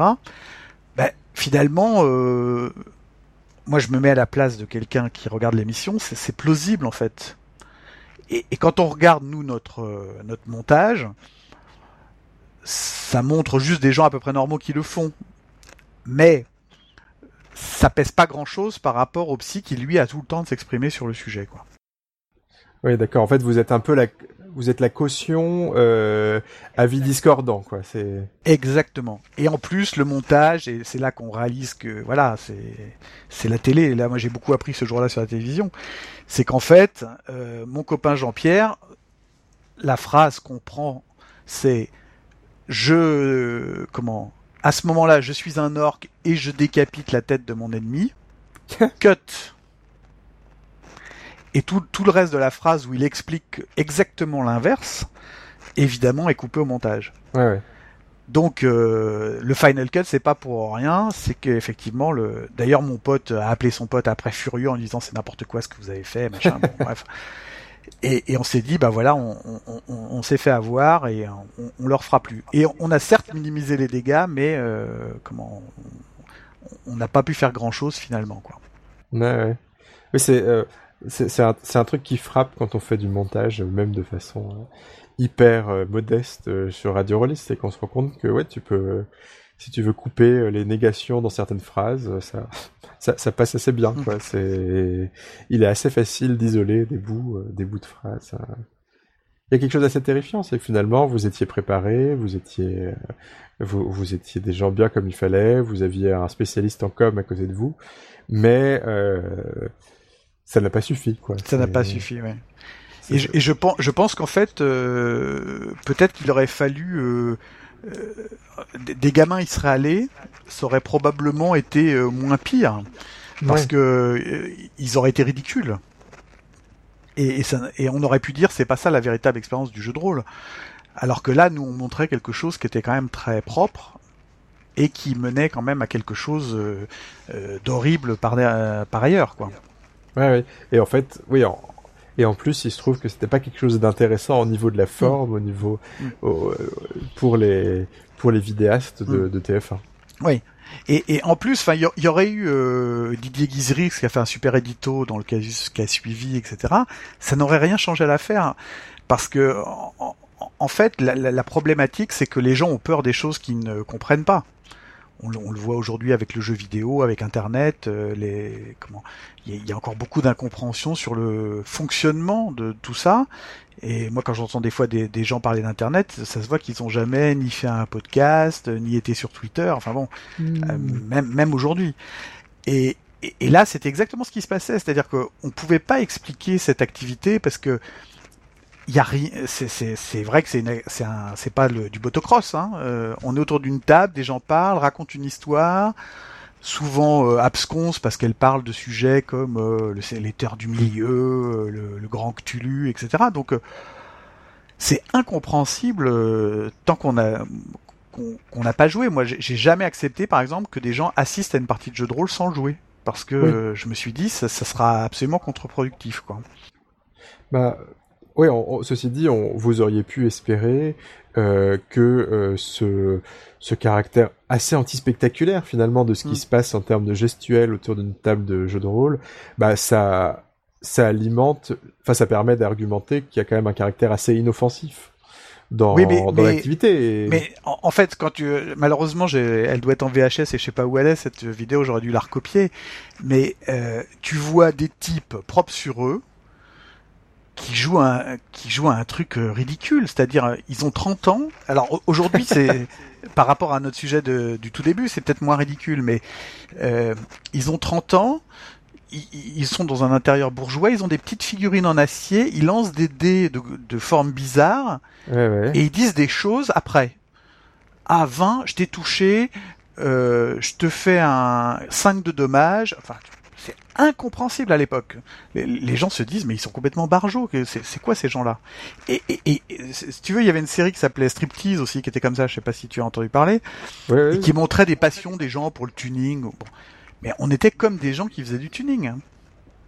Tu, vois, peut-être que votre chance de l'époque, c'est que au moins euh, la vidéo était diffusée une fois, euh, vous aviez euh, mais au fond, euh, elle, elle, tournait pas en boucle sur les réseaux sociaux. Non, ou non, ça, euh, ça, ça c'est l'avantage. Mais ceci dit, euh, moi, j'ai quand même posé la question. Je venais de, de, rentrer dans ma boîte. Je me suis dit, est-ce qu'il faut que je fasse ça? Je, cachais à tout le monde que je faisais du jeu de rôle. Tu vois, ça c'était aussi différent par rapport à aujourd'hui, je pense. On racontait pas ça parce qu'on savait que ça allait être compliqué de l'expliquer, et puis que ça avait l'air d'une gaminerie, tu vois, pour des gens qui travaillaient. Et je me suis dit bon, je suis tranquille, euh, témoin numéro un, euh, c'est pas c'est pas le genre de truc que regarde la, la direction de la communication de ma boîte. le lendemain, j'avais trois personnes sur 50 qui qui, qui, m'avaient vu dans l'émission ouais. et qui tenaient tous le même discours. Ah ouais, je suis tombé dessus par hasard. Je, alors je leur disais bah disons t'as vachement de chance parce que il y avait qu'une minute où je suis passé et t'es tombé pile à la minute où je suis passé. Mais c'est comment ces émissions qui étaient énormes et en plus sur TF1 tout le monde les voyait tu vois donc euh, il y avait quand même un effet euh... ah, c'est vrai qu'il y avait tellement peu de chaînes finalement que euh, exactement. la, la, la, télé c'était quelque chose de plus de plus important. Alors ça a eu ça a eu ceci d'un effet positif. Le seul effet positif de cette affaire c'est qu'il y avait une assistante euh, de pub qui avait la cinquantaine puis qui avait un gamin de 15 ans. Elle m'a dit oh là là mais ça m'a vachement rassuré. J'ai mon fils qui joue à ça et j'étais très inquiète. Mais quand je sais que maintenant toi tu y joues ça me rassure ah oui, c'était c'était quand même une face. T'as convaincu quelqu'un, mais c'était de façon quand même très spécifique, quoi. Très très très spécifique. Mais c'est vrai que pour, pour, avoir connu, euh, enfin pour pas pour pas avoir connu ça, quoi. Finalement, mm. moi je sais que le, le caractère inoffensif de, de, du loisir était, je pense, l'évidence pour mm. nos parents qui nous voyaient euh, euh, se contenter d'être autour d'une table avec du Perrier et, et de jeter des dés. Enfin, c'est vrai que. Oui, et ça, ça a changé d'avis euh, effectivement avec ta génération. Je sais pas très bien pourquoi d'ailleurs, progressivement parce que ça s'est, je pense justement répandu dans la population. Mais nous, c'était pas ça du tout. C'était, euh, c'est quoi ce truc D Déjà, faut vraiment voir qu'il n'y avait pas du tout de culture héroïque fantasy et science-fiction. Ouais c'est ce que j'ai dit à l'autre podcast l'autre fois. Il y avait que deux films de SF, il y avait Alien et Star Wars. Euh, c'était pas, euh, tu voyais pas ça tous les jours et tout le monde te parlait pas de Game of Thrones. Donc les gens qui lisaient ça, c'était bizarre quand même, tu vois. C'était pas le mainstream quoi. Les, les, les gens de mon âge, euh, ils, faisaient comment de la bagnole, ils faisaient du tennis, ils jouaient au foot. Tu, tu, tu, vois, c'était pas c'était pas une passion normale. Ouais. Ils faisaient de la musique, tu vois, mais mais, mais pas des trucs qui ressemblaient à ça quoi. J'ai vu passer la liste des 101 euh, livres à lire d'après les lecteurs du monde. Donc il y a eu un grand sondage oui, auprès des lecteurs du monde. Et alors c'est la liste la plus ennuyeuse et la plus académique que tu puisses imaginer. Il y a du Stendhal partout, il y a du Romain Gary, euh, tout ce que tu veux. Enfin bon, c'est, enfin il y a, ce, ce, ce, sont des livres très bien, hein, mais mm. mais euh, il y a quand même dans les dix premiers. Enfin le, le premier livre c'est Harry Potter et euh, le Seigneur des Anneaux arrive. Bah oui, bah oui. Donc voilà, maintenant c'est c'est bien comme il faut. C'est voilà, c'est le. Exactement. Exactement.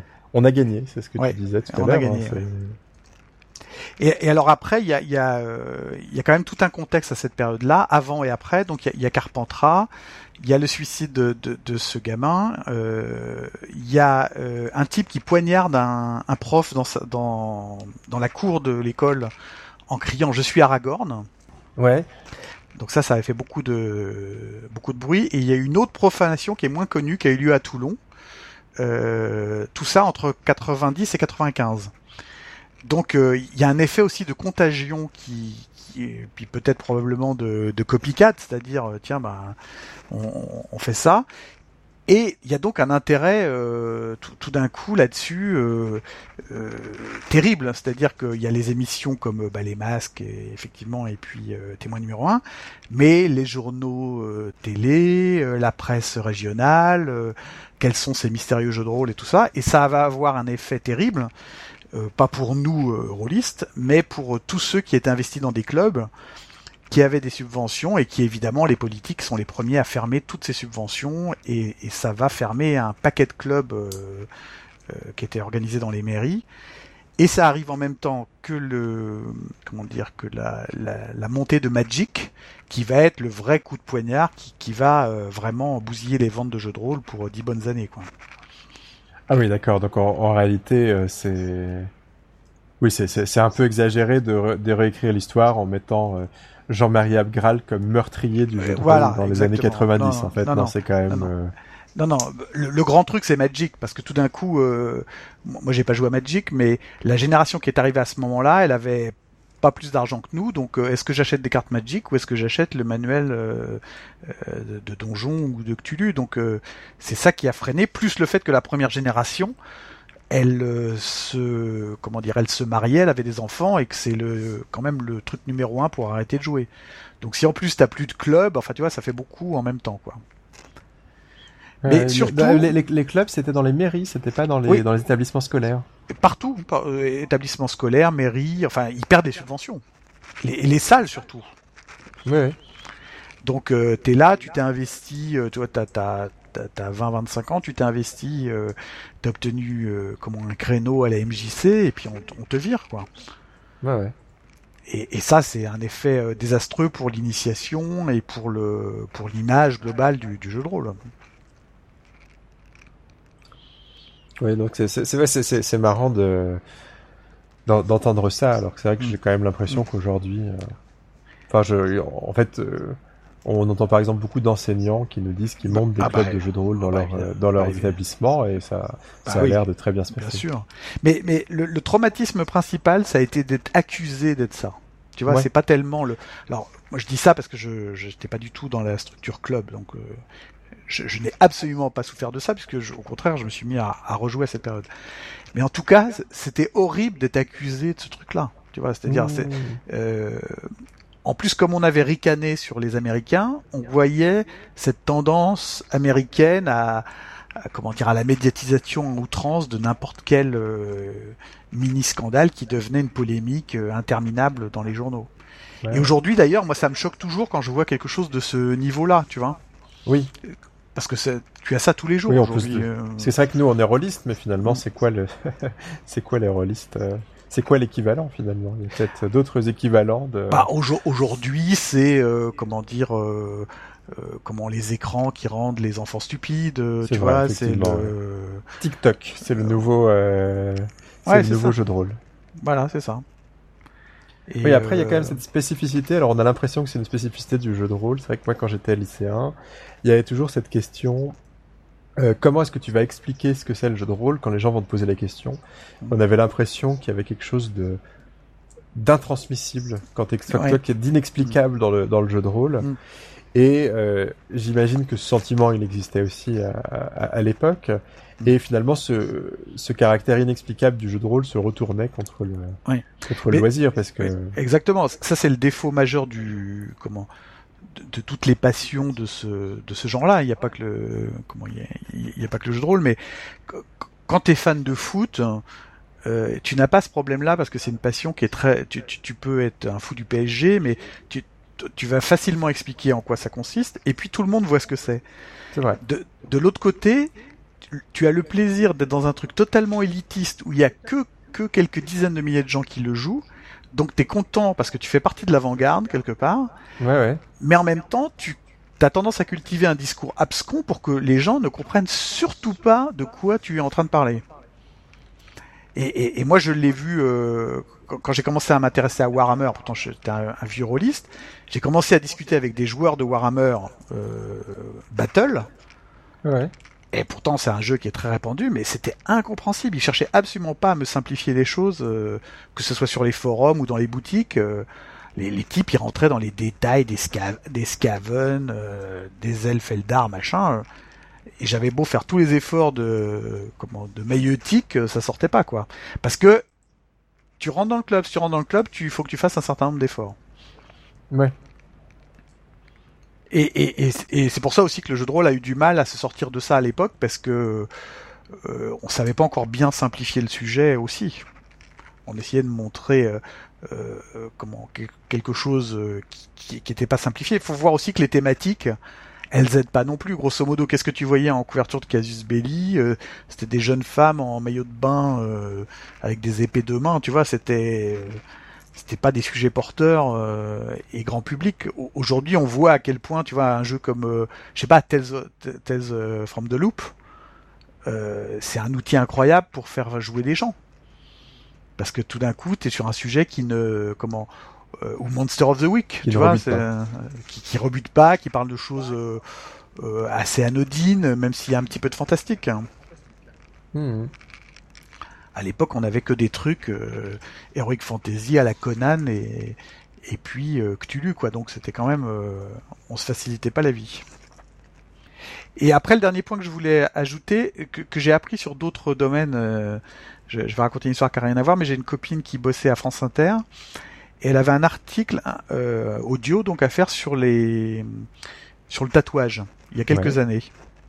Et donc euh, son rédac chef lui dit euh, mais euh, tu, ce qu'il nous faut, c'est un truc sur, tu vois, les bikers, euh, les problématiques qui sont liées au sida, euh, le risque qu'il y a au tatouage, enfin, tu vois, un truc un petit peu sur le sujet. Bon.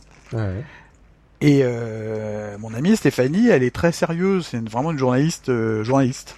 Donc elle fait son enquête, elle va dans les magasins, puis on lui dit, oh là là, mais ça, c'était il y a 10 ans. Parce qu'en fait, le sida, évidemment, nous a fait beaucoup de mal, donc on a maintenant que des euh, seringues jetables.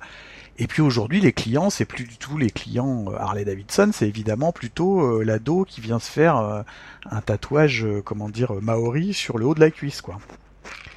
Alors elle revient avec ce sujet, toute contente en disant ah tu vas voir c'est et elle s'est fait complètement pourrir par son rédac chef hein, qui lui a dit mais écoute euh, c'est pas ça que je t'ai demandé, tu y retournes et tu recommences.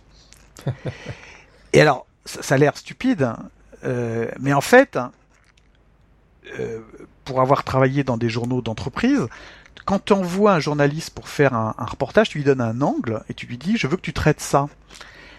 Et quand c'est écrit, c'est pas, pas très compliqué à corriger. Quand c'est audio, tu es obligé de refaire la prise audio. Et quand tu es témoin numéro un et que tu envoies une équipe de 4 personnes, 16 plateaux repas, euh, 1000 francs de défraiement, etc., tu veux un angle extrêmement précis. Ouais. Et le type doit revenir avec cet angle extrêmement précis. Et s'il revient pas, il se fait virer.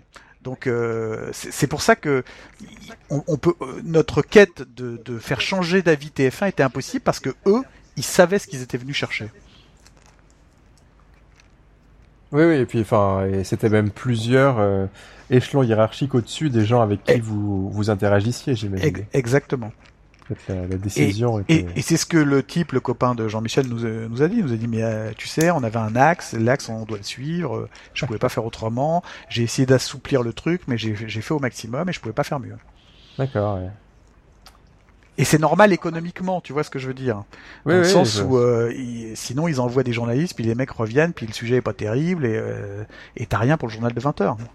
Ouais, c'était juste vous qui jouiez euh, dans, tranquillement dans un intérieur bourgeois, c'était pas. Ça collait pas. pas terrible. Mm. Ça collait pas. Et eh ben merci beaucoup pour cette ce moment d'histoire. Ah oui. C'est assez fascinant. ouais. pour, pour moi qui n'ai pas connu cette période, c'est... Et donc, euh, ce que tu dis, mais c'est, bon, les vidéos, on les trouve plus, quoi. Euh, j'ai cherché, euh, mais j'ai, sur YouTube, je trouve pas ça. Moi, moi, j'ai la vidéo de ce truc-là, mais je sais pas où, ce que j'en ai fait.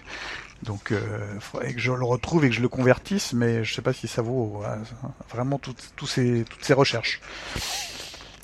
Oui, je vois souvent des gens qui se disent qu'il faudrait retrouver ça sur des forums.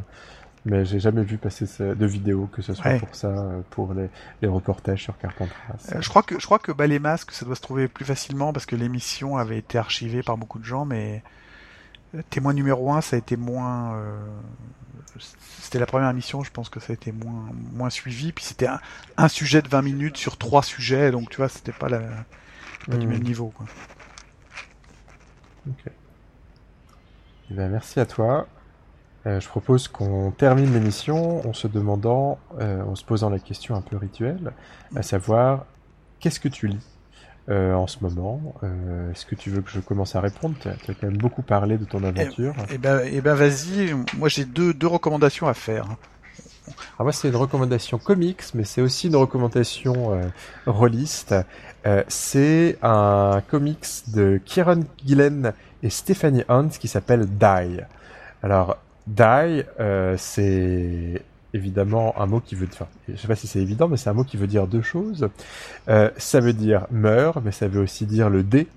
Euh, c'est, alors, je me rappelle jamais si die c'est le pluriel de dice ou si c'est l'inverse. C'est l'inverse, je crois. One die.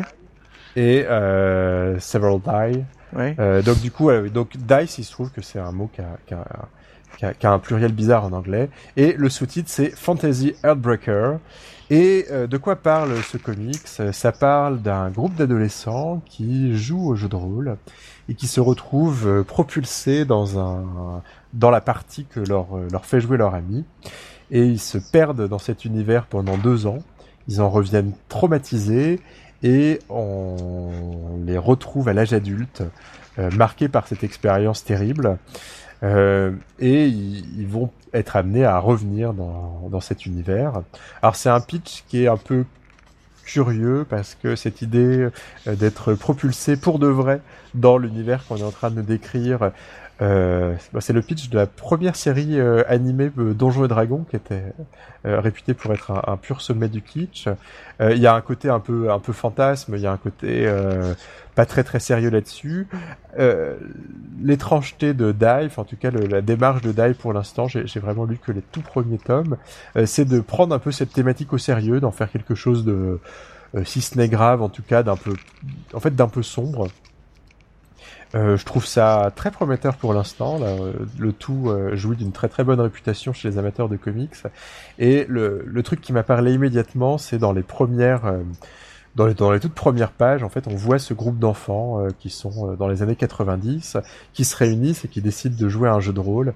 donc leur MJ, leur raconte qu'il a inventé un jeu et euh, il leur demande, il leur dit, vous pouvez incarner n'importe qui dans cet univers. Et donc ils arrivent avec des idées de avec des idées de, de, personnages et le, le MJ euh, arrive à enfin reformulent leur idée pour leur donner quelque chose d'assez d'assez mystérieux et à chaque fois il leur tend un dé en leur disant euh, euh, ceci est le seul des quatre du set de dés je te le tends, euh, il est pour toi, euh, ceci est le seul des dix, et à la fin il décide de dire, moi aussi j'ai un rôle, je suis le, maître, et je prends le seul des vingt de, du set de dés, et, j'ai trouvé ça vraiment chouette, alors il y a, les règles du jeu sont, sont pas données évidemment, mais j'ai trouvé que ça bah, typiquement, voilà, dans ces pages, tu sens, alors bah, c'est parce qu'on est rôliste, mais il, il, il arrivait à faire passer ce côté un peu cérémonial et ce côté, euh, mm. euh, ce côté un peu sérieux qui arrive à naître de, quelque, de, de choses assez, de gestes assez triviaux. Finalement, ce qu'on fait dans une partie de jeu de rôle, c'est, se tendre d'aider, euh, se parler, se passer des chips. Et j'ai trouvé ça assez fort, quoi. J'ai trouvé ça vraiment bien vu. donc, je sais pas où va me mener cette série, mais je ça, ça, ça m'a, ça m'a parlé quoi. En tant que rôliste, je me suis dit, euh, il, ils arrivent vraiment à recapturer quelque chose de la magie, quelque chose de, de cet indescriptible qu'on n'arrive pas à, à, décrire à TF1 oui. euh, de nos parties de jeux de rôle. C'est ça. Et toi, donc, tu avais des recommandations? Alors, j'ai deux recommandations, une mitigée et puis une tout à fait enthousiaste, même si je pense que quand, tu vas voir de quoi je parle, je je vais pas faire de scoop. Euh, la première un peu mitigée, c'est moi je suis un, assez fan du Grumpf, dont je suis un adepte total du, du DK système et en tout cas de la philosophie qui est derrière le DK système et de l'humour qui est derrière le DK système. Euh, comment dire Donc, euh, j'aime beaucoup ce qu'il fait. Et j'ai tout de suite flashé, je me suis pas posé de questions, j'ai acheté les deux trucs qu'il vient de faire qui s'appellent Cerber et le métal froid des anneaux de Cerber, qui ont un lien euh, notamment en termes de système de jeu, et j'étais un peu déçu. Alors Cerber, c'est d'abord un système de jeu générique pour jouer des, des aventures un peu euh, sérieuses d'espionnage, donc c'est le pitch qui m'intéressait, parce que moi j'aime bien l'espionnage sérieux, je suis pas très James Bond et donc euh, qui propose euh, de jouer un peu euh, la mémoire dans la peau, tu vois, de, ce genre d'univers.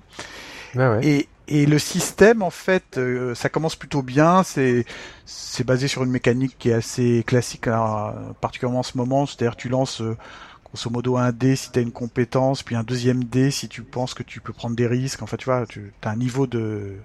C'est toi qui choisis ton niveau de, de lancer de dé quelque part.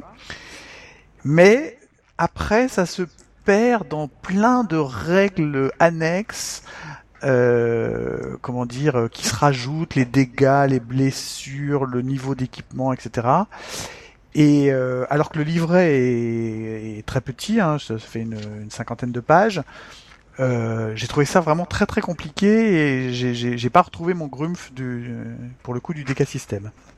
Alors ce qui est beaucoup mieux, c'est le métal froid des anneaux de Cerbère, qui lui propose de jouer à peu près avec les mêmes règles, donc je, je reviens pas dessus, mais qui propose de jouer en fait euh, des flics dans une station spatiale.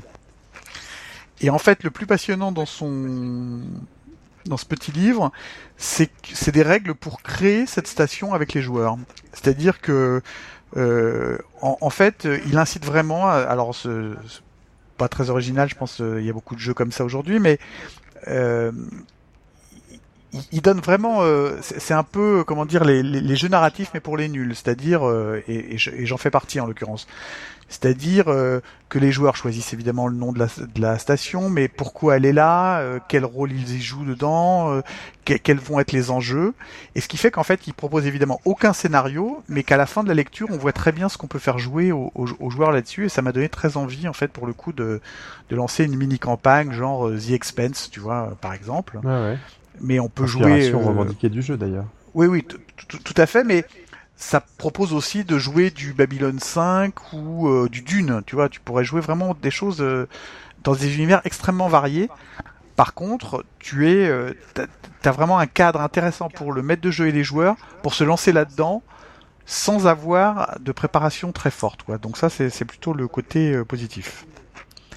Il y a deux ans, euh, j'étais j'étais à une convention euh, avec, euh, enfin privée avec avec des amis, dont bah, Julien Poire et, et Com, et ils avaient lancé une partie de ce jeu. Alors moi j'étais un peu fatigué, donc j'avais dit non, et j'étais un peu jaloux parce qu'ils avaient l'air très très contents.